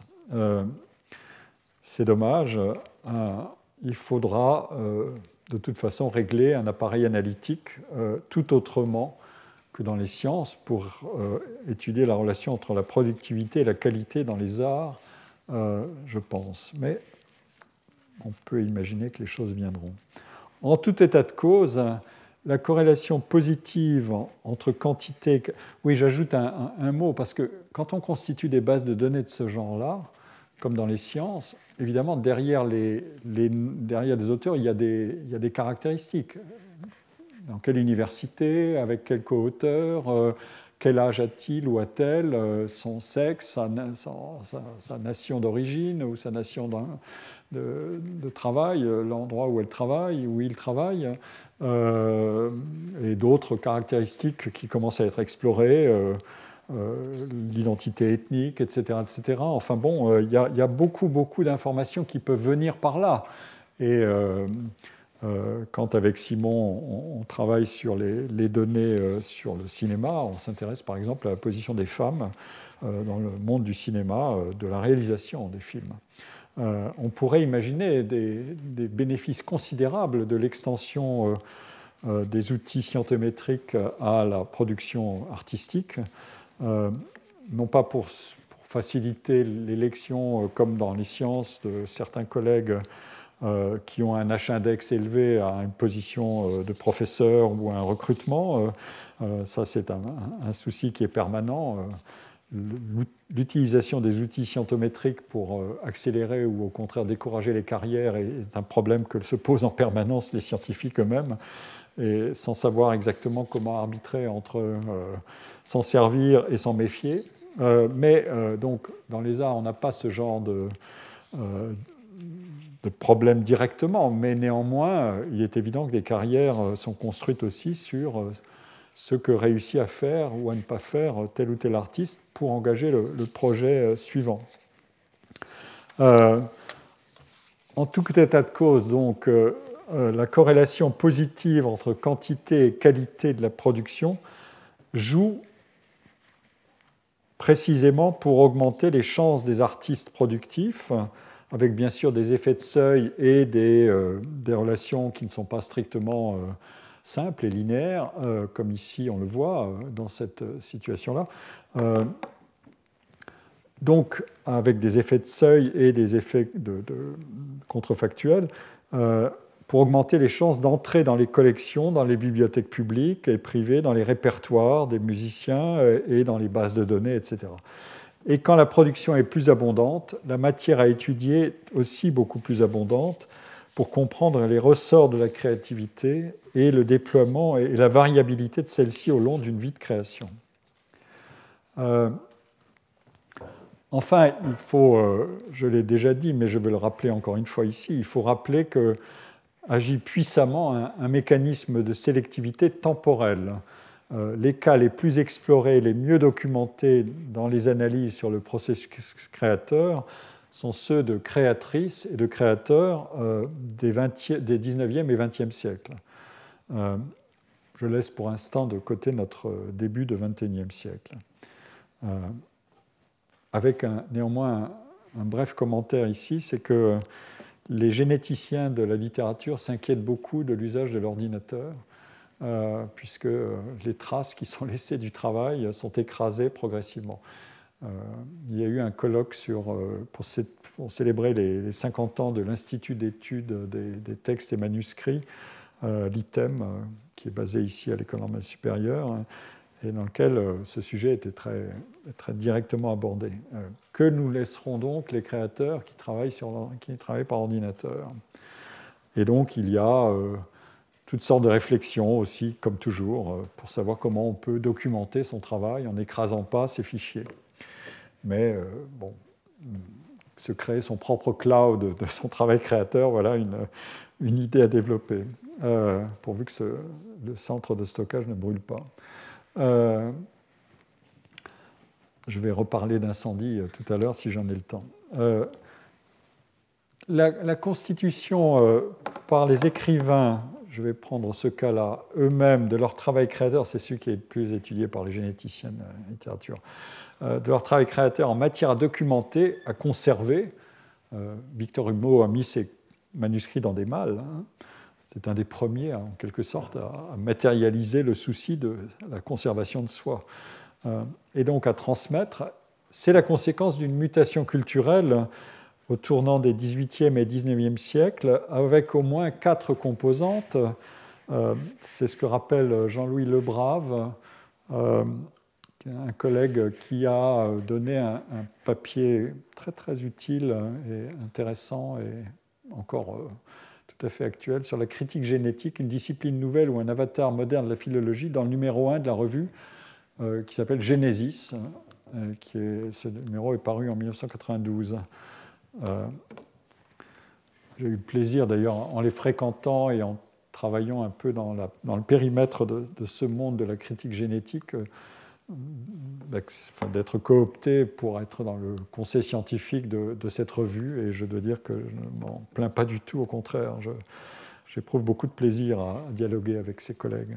Euh, les, quatre facteurs qu'il énumère, je les cite ici en résumant son propos c'est premièrement la cristallisation de la notion d'auteur, la notion moderne d'auteur, c'est une conquête statutaire et juridique. Euh, je ne peux pas tout commenter, sinon je vais trop déborder. Deuxièmement, les lois sur la propriété littéraire et artistique euh, définissent les contreparties octoriales de la circulation marchande de l'imprimé. Euh, l'auteur acquiert le privilège de revendiquer la propriété exclusive et signée de son travail, d'en assumer la responsabilité et de l'entourer de protection légale. Et d'obtenir, et il, espère en tout cas aussi d'obtenir euh, la soutenabilité de ce travail par la rémunération de l'œuvre à proportion de son succès marchand. Euh, la législation, d'ailleurs, il faut le noter, concerne l'auteur, mais concerne aussi l'éditeur. La préservation de la matérialité de l'œuvre et de ses différentes versions agit bien sûr dans le sens de la durabilité. Les éditeurs ont été des, acteurs essentiels à partir du moment où l'édition s'est constituée, euh, euh, des acteurs essentiels pour transmettre tous ces matériaux génétiques. Troisièmement, le principe d'originalité, c'est le levier de la concurrence artistique et la loi de la propriété littéraire en règle le mécanisme en discréditant et en condamnant l'imitation ou le plagiat. Et quatrièmement, le respect de canons ou de principes directeurs dans l'apprentissage puis dans le cours du travail, dans son évaluation de la construction de carrière et de la reconnaissance professionnelle, tel qu'il avait cours dans l'organisation artisanale ou dans le système académique XVe, XVIe, XVIIe siècle et encore XVIIIe siècle, ce, respect-là des canons ou de principes d'apprentissage est affaibli progressivement, puis radicalement contesté. Euh, la singularisation s'étend au processus de créateur et se détache des règles transmissibles en enseignement. Et une économie du travail de désapprentissage coexiste avec l'apprentissage des techniques dans les arts euh, qui se sont organisés euh, pour accélérer le, processus d'innovation. Et en termes de travail, on, mesure le, mouvement de bascule.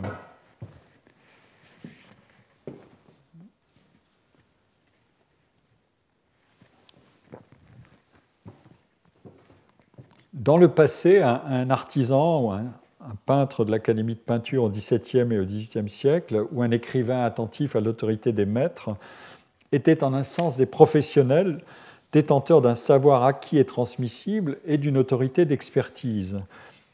Le coefficient d'individualisation de leurs œuvres était jugé suffisant euh, pour ne pas étouffer ce qu'ils considéraient comme être de l'innovation, du moins de l'innovation dans la conception d'alors, qui n'a pas grand-chose à voir avec l'innovation dans la conception de l'esthétique d'originalité. Dans le, dans le nouveau système, celui euh, qui a été créé, ouvert par l'esthétique d'originalité et sa protection juridique, euh, et qui définit le créateur comme un travailleur singulier, celui-ci est doté de droits et de responsabilités publiquement garantis vis-à-vis de sa communauté de pairs et de son public et de son marché, et non plus à l'égard d'une organisation. Mais ces choix privés constituent le, le socle de cette quête d'autofondation en laquelle est incarnée la doctrine romantique du génie, puisque le génie se définit contre les règles. Euh, le coefficient de variabilité des choix et des réalisations individuelles qui signe la concurrence par l'originalité augmente donc spectaculairement. C'est le principe de la différenciation illimitée.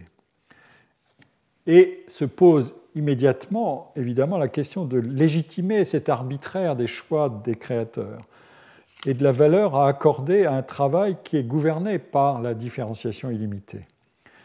Euh, j'aime bien reprendre cette citation pour en, repartir. J'ai déjà donné de Roland Barthes qui dit comment, euh, au XIXe siècle, c'est peu à peu développé une, une, image de l'écrivain artisan, pourtant un écrivain qui est original, mais qui doit en quelque sorte rassurer le, public euh, en disant que son exercice de l'originalité et la valeur génie qui lui est attachée doivent être en quelque sorte garantis ou euh, ancrés dans une, euh, toutes sortes de, d'exhibition de, signes que c'est un travail sérieux, qu'on travaille régulièrement, qu'on,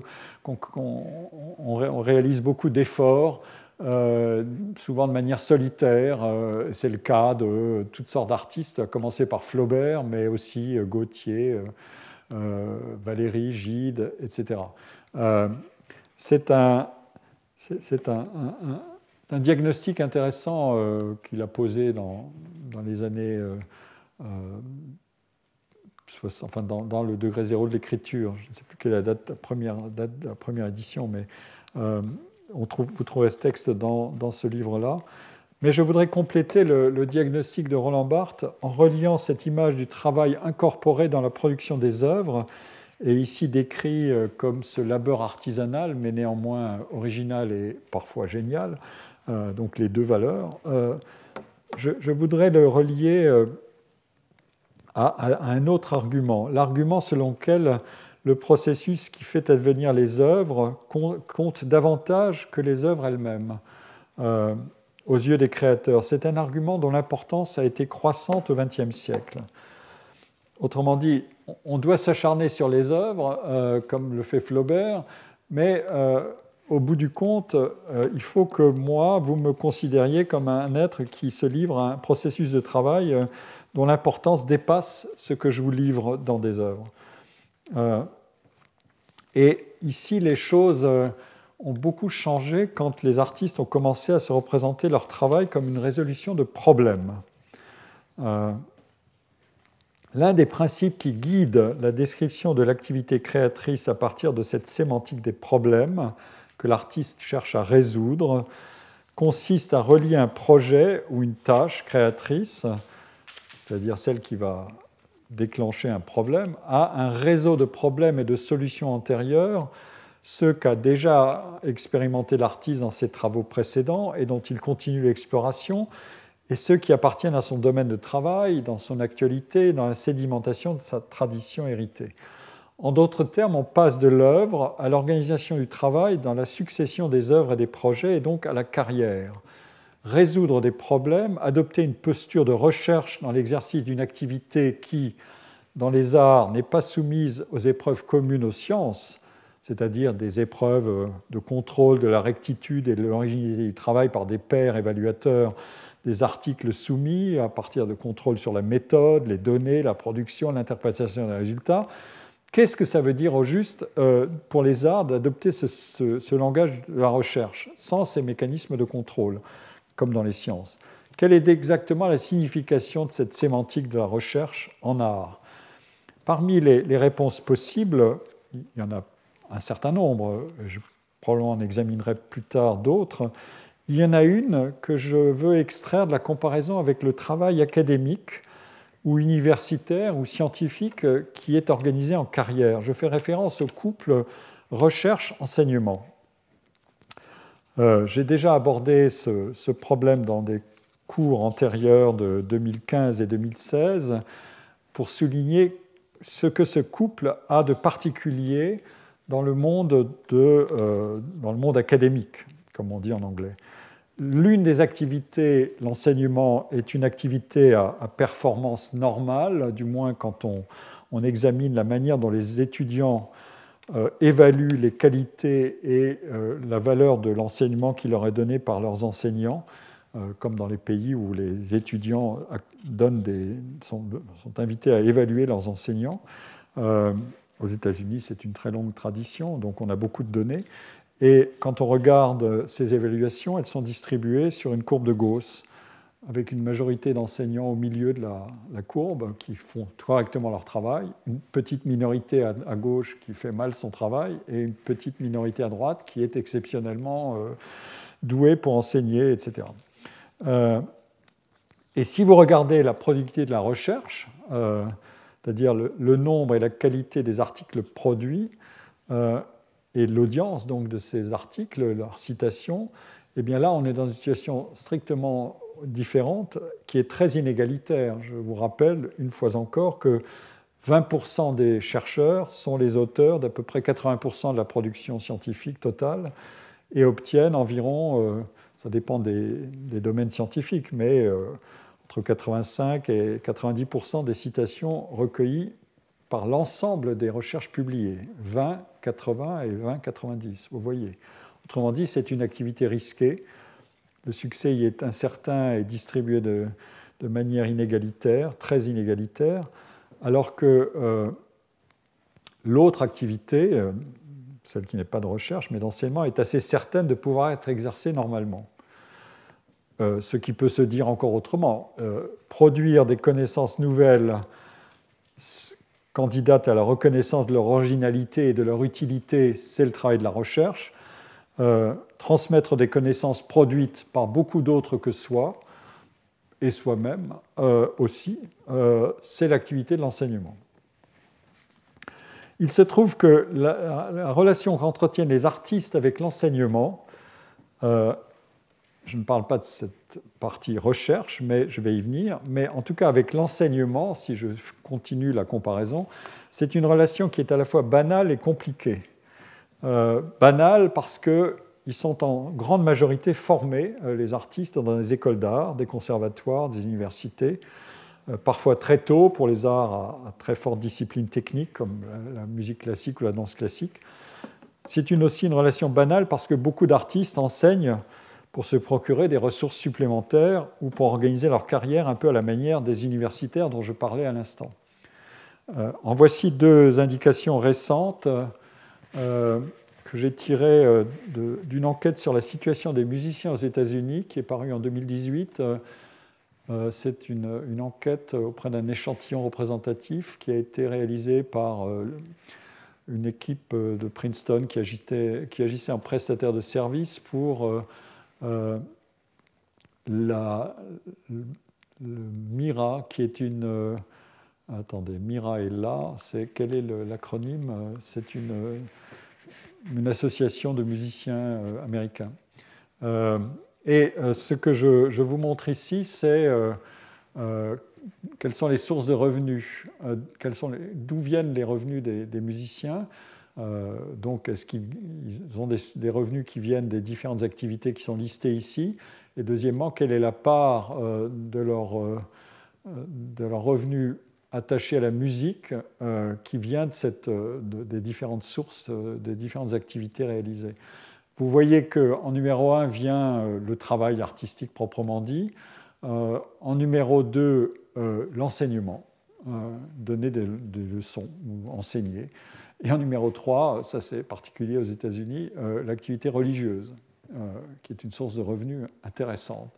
Euh, et quand on regarde la part des revenus tirés de la musique, des activités musicales sous ces différentes formes, qui est attachée à, ces, à, ces, tâches, on voit que quand même les musiciens gagnent, mais pas la majorité, mais 40% de leurs revenus par là, en tout cas sur la, totalité de la population. Il y a beaucoup de dispersion dans les situations, mais enfin, je ne vous commande pas davantage les choses.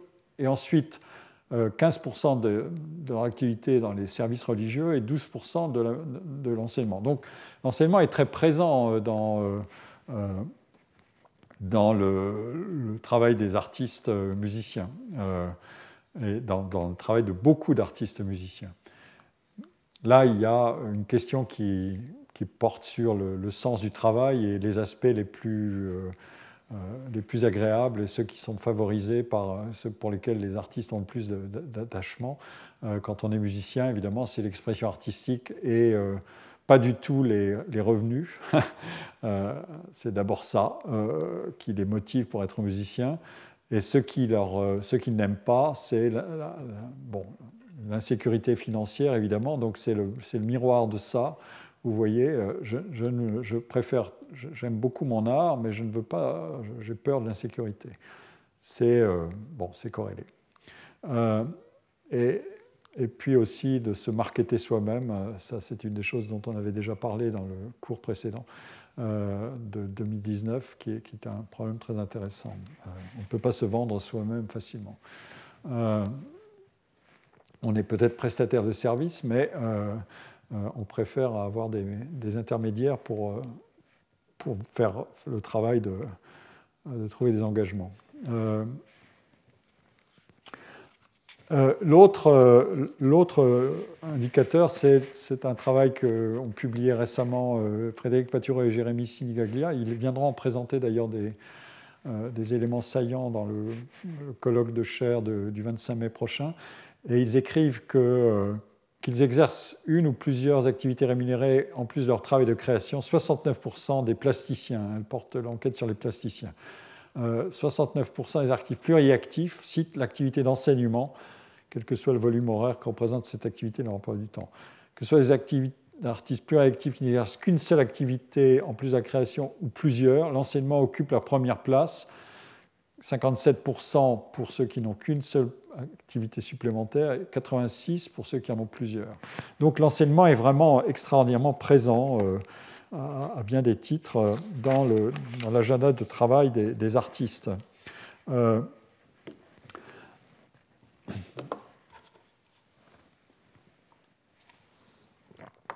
Harrison White, un, grand sociologue américain, un des fondateurs de la sociologie des, réseaux, euh, un, virtuose de, l'imagination euh, euh, scientifique et de l'invention de modèles qui ont fait leur chemin. Harrison White se demande dans un livre qui s'intitule Careers and Creativity à quel modèle professionnel peut bien se référer une carrière qui est répartie sur plusieurs tâches, comme vous voyez ici. Qu'est-ce qui est derrière euh, Et qui inclut notamment l'enseignement. Et il se demande aussi s'il peut exister un professionnel à temps partiel, part-time professional. Il observe que l'activité et la carrière dans la tâche d'enseignement s'organisent à partir des savoirs transmissibles venus du passé, récents ou moins récents. Ces savoirs sont accumulés et leur maîtrise par l'enseignant est cumulative. Euh, l'expérience accumulée dans l'exercice d'un rôle d'enseignant étant euh, une, expérience qui est très fortement valorisée. Euh, il s'agit donc pour des enseignants diplômés, donc dont les savoirs ont été certifiés, de produire des étudiants diplômés dont les savoirs et les compétences seront certifiés. Ça, c'est une logique professionnelle classique. la définition des professions américaines, il faut avoir des compétences dont on s'assure euh, jusqu'à un certain point du monopole euh, euh, d'exercice, et à partir d'une certification de ces compétences par des diplômes et par la communauté. Mais l'autre composante du travail des artistes, qui sont à la fois donc créateurs et enseignants, comme ici, l'autre composante, c'est la création. Et celle-ci, elle repose sur deux éléments. la capacité de rompre avec les savoirs établis, Sinon, la création ne serait qu'une application de, règles et une extrapolation cumulative de règles, et, donc de cultiver l'originalité, y compris en se battant contre des artistes contemporains jugés dépassés, autrement dit dans un lexique qui a atteint son maximum d'intensité agonistique, de s'établir sur le front avancé de la recherche de nouveautés, comme on dirait en science, ou même à l'avant-garde, non plus seulement sur le front avancé, mais à l'avant-garde. Lexique bien connu, avec cela, ce que cela suppose de rupture avec des pratiques établies, autrement dit, avec tout académisme. Mais deuxième élément, pour attribuer de la valeur ou non à ces comportements et aux résultats qui en proviennent, les œuvres, euh, ce sont ça les résultats, il y a l'imputation de talent ou de génie qui est une mesure évaluative de performance individuelle et une source d'attribution sélective de réputation. Euh, voilà les deux ingrédients de l'activité de, création, selon euh, la démonstration de White. J'ai dit à l'instant que la relation qu'entretiennent les artistes avec l'enseignement est à la fois banale et compliquée. Eh bien, la complication, vous la voyez apparaître, euh, elle semble surgir de la tension entre ces deux tâches si différentes, alors qu'on pouvait les supposer assez tranquillement complémentaires dans un agenda, si vous voulez, si vous raisonnez en termes d'agenda. Mais de cette complication vient l'appréciation paradoxale qu'ont les créateurs sur ce qu'ils ont eux-mêmes appris en étant formés dans leurs années d'étudiants et aussi euh, sur leur rôle à l'égard de leurs étudiants une fois qu'ils enseignent. Euh, voilà des, citations qui vous en donneront, euh, sinon la preuve, du moins un indice. ici figure une citation de, Pierre Boulez.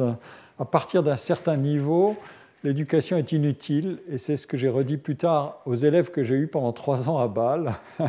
Donc, dites à vos élèves que l'éducation est inutile. Voilà, euh, euh, voilà un, exercice complexe. Euh, pratiquement, on apprend à l'espace de six mois tout ce qu'on peut tirer de quelqu'un, et c'est même là encore un processus lent. Une semaine, quelquefois, suffit. Après cela, c'est le travail et les choix personnels qui finalement comptent le plus. Quand on a appris certaines choses du métier, il faut les prolonger. L'éducation ne peut se faire que par soi-même.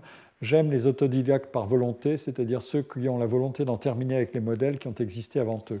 Mais ceux que j'appelle les autodidactes par hasard, les gens qui ignorent les choses, ne m'intéressent pas du tout. Ceux-là ne se débarrassent jamais de leurs prédécesseurs. Bon, euh, c'est net. Euh, j'ai eu des témoignages sur son enseignement à Bâle.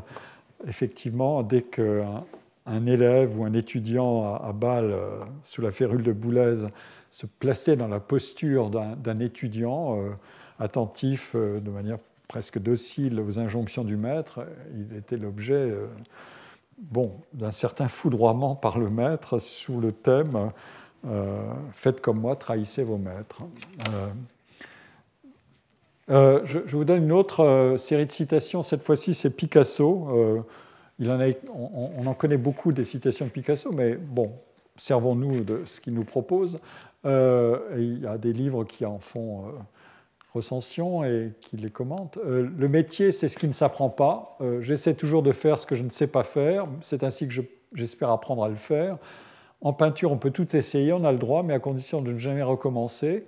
vous entendez les harmoniques de tout ce que j'ai dit précédemment c'est dangereux le succès, on commence à se copier soi-même et, se copier, et se copier soi-même est plus dangereux que de copier les autres, c'est stérile. Au moins, c'est net aussi. Euh, ces propos sont, de, ces deux grands créateurs sont conformes à une observation qui est très fréquemment faite euh, dans les recherches sur les professions artistiques, la relégation par les artistes de leur formation initiale à un rang très secondaire au profit d'une célébration de l'autodidaxie y compris même et surtout de la part de ceux qui ont reçu une formation artistique supérieure. Alors on pourrait voir dans cette dénégation une banale manifestation d'orgueil de l'artiste qui ne veut être que le fils de ses œuvres ou la fille de ses œuvres et ne devoir rien à personne, un créateur incréé, comme dirait Bourdieu, ou un autodidacte par volonté et non pas par hasard, comme dirait Pierre Boulez. En réalité, euh, cette, minoration, pardon, euh, cette minération de la, de la formation initiale est moins convenue qu'il n'y paraît. Si le travail n'a de valeur qu'à proportion de sa variabilité et de l'originalité des projets et des réalisations, il doit être intrinsèquement formateur et cette dimension formatrice oblige à réviser le partage habituel, comme dans les emplois qualifiés, entre l'acquisition des compétences par des études initiales et la mise en œuvre de ces compétences dans l'activité qui est réalisé ensuite, modulo l'accumulation d'expérience. Ici, le défi, c'est bien de ne jamais cesser d'apprendre, d'apprendre sur son art, de se confronter à autrui, d'apprendre sur soi, de se renouveler. Travailler à créer, c'est travailler à, à, extraire le contenu formateur d'un nombre aussi élevé que possible de situations et d'expériences dans le travail et hors du travail.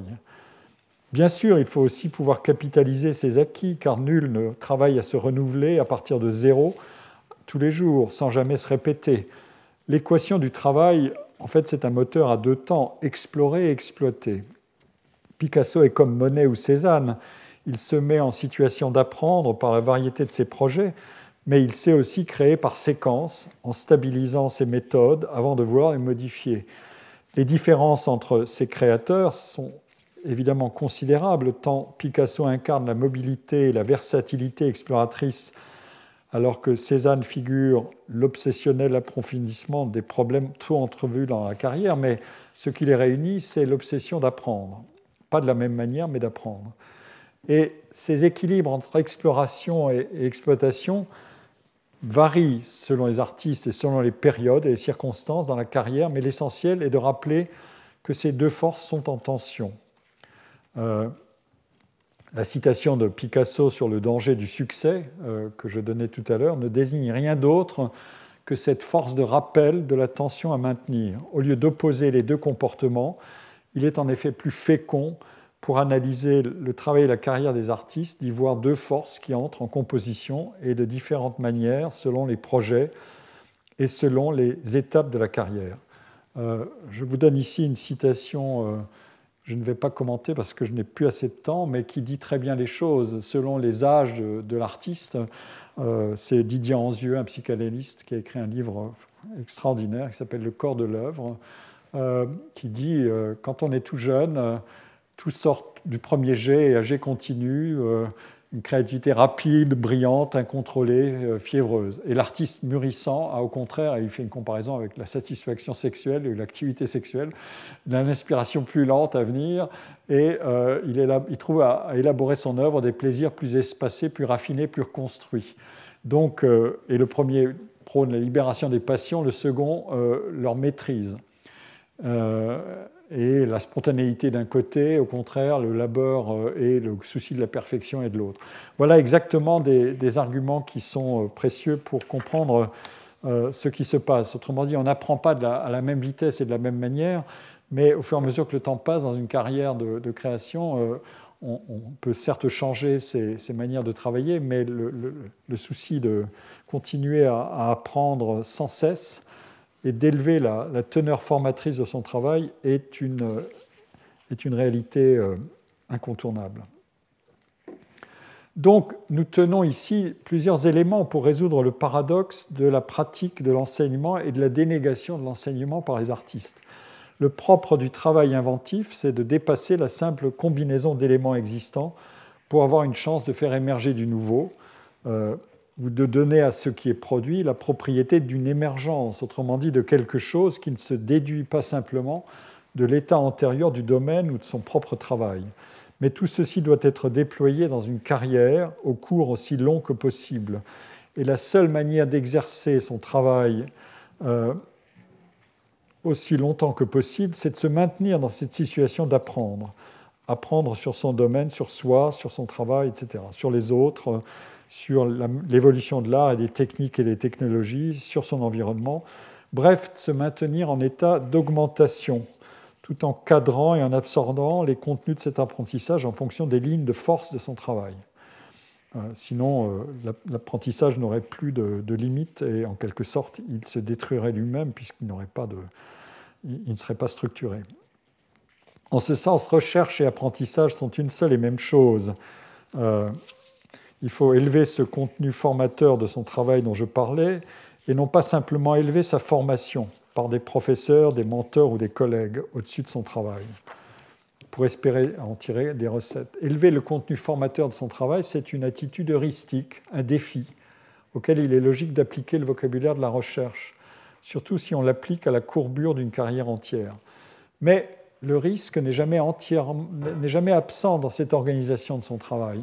Et ici, je voudrais, euh, peut-être pour finir, citer un cas assez spectaculaire, puisque je procède par étude de cas, non pas pour euh, en tirer des, données et des régularités, vous l'aurez compris, et je me plaignais tout à l'heure de l'absence de, de bases de données systématiques sur la productivité des artistes, mais euh, euh, en revanche, l'étude de cas qui favorise la contextualisation très sophistiquée de, l'observation, elle a des qualités inverses et, précieuses. Je voudrais citer le cas de Giorgio de Chirico. je vous ai mis ici trois œuvres.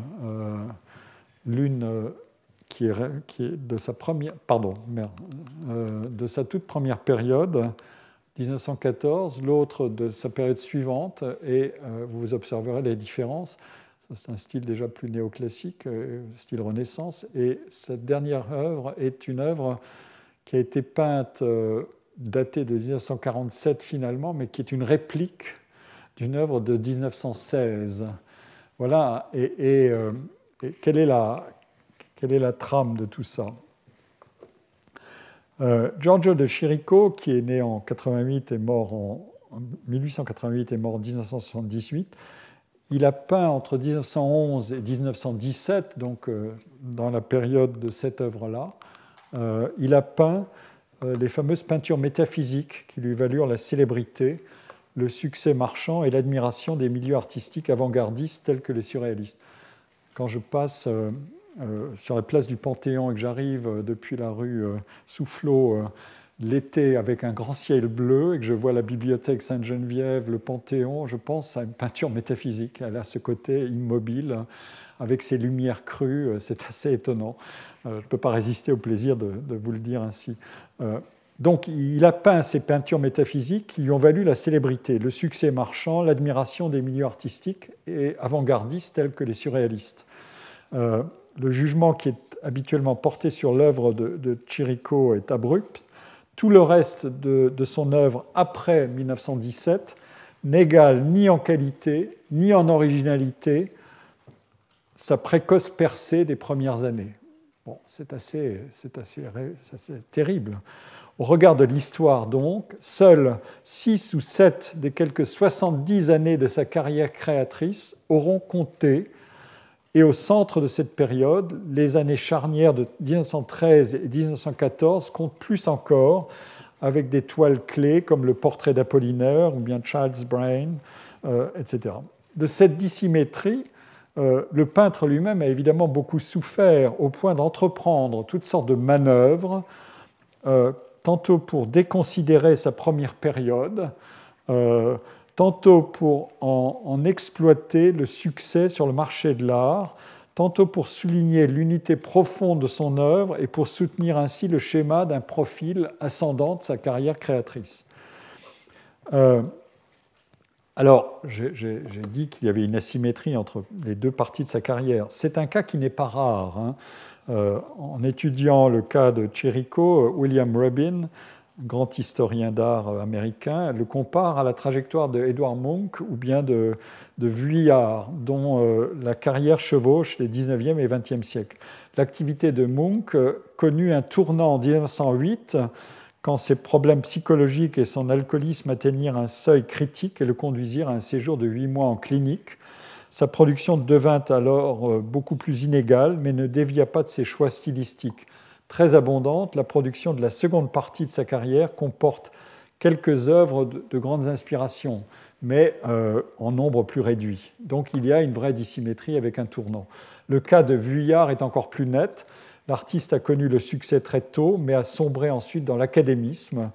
Et selon les calculs de David Gallenson, qui a écrit un livre euh, très original qui a été discuté, mais qui est très original, qui s'appelle Painting Outside the Lines, Patterns of Creativity in Modern Art, euh, et qui étudie euh, quelles sont les périodes de la production d'un artiste qui sont les plus valorisées par les, euh, spécialistes, les historiens, les collectionneurs, le public, les marchands, etc. donc, selon les calculs de David Gallenson, qui sont fondés sur l'analyse des ventes aux enchères des œuvres et l'étude des manuels d'histoire de l'art pour savoir quelle est la place de quelle période d'un artiste dans ces manuels d'histoire de l'art, les œuvres de Vuillard les plus prisées par le marché ont été produites quand il avait moins de 30 ans. Et la partie de sa production qui est choisie par les historiens d'art pour illustrer son œuvre concerne de même les œuvres peintes entre 25 et 29 ans. Donc c'est un espace très court.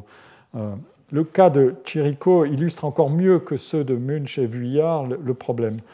Et, surtout les conséquences parfois extrêmes de cette comparaison qui est constamment faite euh, non seulement entre les différents artistes, mais entre un artiste et lui-même, ce qui est assez terrifiant. Euh, entre ces moments de carrière euh, par les milieux artistiques et, par et donc avec l'image qui lui est renvoyée de ce qui euh, peut être un déclin rapide après peu d'années exceptionnellement inventives. Alors, comment expliquer le changement qu'a opéré Chirico après 1917, donc quand il est passé à ce style d'œuvre-là Chirico se détourna de sa première phase à succès pour chercher son inspiration et ses modèles dans le classicisme de l'art de la Renaissance. Et progressivement, dans sa propre activité créatrice, les premières années de sa carrière, qui avaient été celles de son, sa plus grande originalité, qui faisait sa gloire, euh, en vinrent à surplomber euh, cette activité, euh, ces premières années. Donc il fallait s'en débarrasser. En 1924, Paul Éluard pour Paul Éluard, il peint une copie d'une de ses œuvres les plus célèbres, les, les Inquietanti. Euh, voilà le, titre anglais, c'est Disquieting Muses, mais le titre euh, italien, c'est Musei Inquietanti. Euh, et dès 1924, donc il commence à souffrir de cette ombre portée de la première partie de sa carrière. Et il inaugure de la sorte une pratique de l'autoréplique et de la reproduction littérale des œuvres les plus célèbres de sa première glorieuse période créatrice. Ou alors il s'essaie des tentatives de fusion entre les avancées initiales par l'autocitation et des orientations esthétiques qu'il a euh, adoptées dans les années 20, euh, qui sont inscrites dans la tradition du réalisme académique ou dans un fantastique beaucoup plus convenu. Euh, l'étonnante activité de copie par lui-même de ses toiles, en même temps que la comparaison critique qui mesure son, travail tardif à l'aune de ses brillants débuts, forge le soupçon, évidemment, d'une très durable, en un sens un peu tragique, impuissance créatrice. À dire vrai, la, chronologie exacte de la transformation de l'attitude créatrice et de l'appréciation qu'il faut, faut porter sur elle se révèle en fait assez sinueuse. Et euh, dans, le cas de Chirico, est plus sinueuse en tout cas que les diatribes critiques euh, le laissent penser. Euh, je vous donne ici une longue citation, pardon, j'espère arriver jusque-là, mais pardon, du cas de Chirico par un, historien d'art et, essayiste, Robert Hughes, qui a écrit beaucoup pour le Times de Londres et qui décrit bien le mécanisme en peu de mots. Euh, au regard de l'ensemble de sa production, les œuvres de la première période ne sont pas en nombre considérable et la plupart sont la propriété du, bon, il pas, du MoMA, du Musée d'art moderne de New York, c'est vrai. ils ont eu la, main heureuse. En revanche, on trouve partout des copies et des versions postérieures, un euphémisme pour self-forgery les marchands italiens ont l'habitude de dire que le lit du maître est six feet au-dessus du sol pour contenir sous lui toutes les œuvres de jeunesse. Donc il a empilé sous son lit euh, toutes ces œuvres de jeunesse qui sont des fausses œuvres de jeunesse, que le, que le peintre continuait à, découvrir. Il disait continuer à découvrir tout ce qu'il avait peint dans sa jeunesse, mais qu'il n'a en fait peint que plus tard. Rubin reproduit dans son catalogue 18 versions des Musée Inquietanti de 1917 toutes peintes entre 1945 et 1962. Les motifs pour agir ainsi, se demande Robert Hughes, en partie la vengeance. Si les critiques modernistes et les collectionneurs qu'ils influencent s'enrichissaient par les œuvres de sa jeunesse tout en insultant sa maturité, alors laissons-les manger du faux, euh, tout en insultant. Euh, pardon. Pourquoi ne, pas profiterait, ne profiterait-il pas du fait que les deux Chirico de jeunesse atteignent des prix 10 ou 20 fois supérieurs à ceux de la suite. Lui-même, il pourrait en profiter, mais lui pensait qu'il s'améliorait avec l'âge et aurait été un saint d'humilité de ne pas penser ainsi. C'est très difficile de penser une carrière de création ou d'invention sans lui donner un profil ascendant. Si vous pensez que vous avez atteint le pic, c'est déjà fini, c'est horrible parce que vous n'êtes plus que l'ombre de vous-même, c'est le cas de le dire. Euh, la pire insulte à faire à un artiste est de lui dire combien il était bon avant. Euh, rien de surprenant à ce que Chirico rejeta tout ce qui avait été écrit, sur son œuvre de jeunesse et refusa de reconnaître quelque connexion que ce fut avec le modernisme. C'était pour lui la seule manière de rationaliser sa croyance qu'il était bien le même artiste avant comme après 1918. La seule différence entre lui et les autres membres de la génération stupéfiante des années 1880 est qu'il était le seul à marcher dans la lumière du classicisme, laissant Picasso et les autres derrière dans les ténèbres primitives et leur régression moderniste délibérée. Aujourd'hui, des efforts déterminés ont été faits. Ah, voilà un sujet intéressant. Pour réhabiliter le dernier Chirico, mais pas par le MoMA. Euh, pas plutôt par le MoMA. Les marchands ont besoin de marchandises, mais la question n'est pas seulement celle-là. La relation bizarre, affamée avec le passé classique, ressemble beaucoup à la manière dont beaucoup de jeunes peintres regardent en arrière vers les énergies premières de l'art moderne. Son post-classicisme, inconsciemment affecté, est l'oncle des pastiches du postmodernisme. Ça ne rend pas les peintures tardives beaucoup plus intéressantes. Elles ne sont, pas toujours, elles ne sont toujours pas assez mauvaises pour avoir l'air bon. Pour avoir l'air bonne, mais il faut faire d'accord avec l'air. Voilà, Robert Hughes. Euh, va de pair avec la diffusion de la sémantique de la recherche dans les arts, la multiplication des formes de réflexivité ou de théorisation par les artistes, y compris pour faire des œuvres, euh, pour en faire des œuvres ou pour les enchasser dans des œuvres.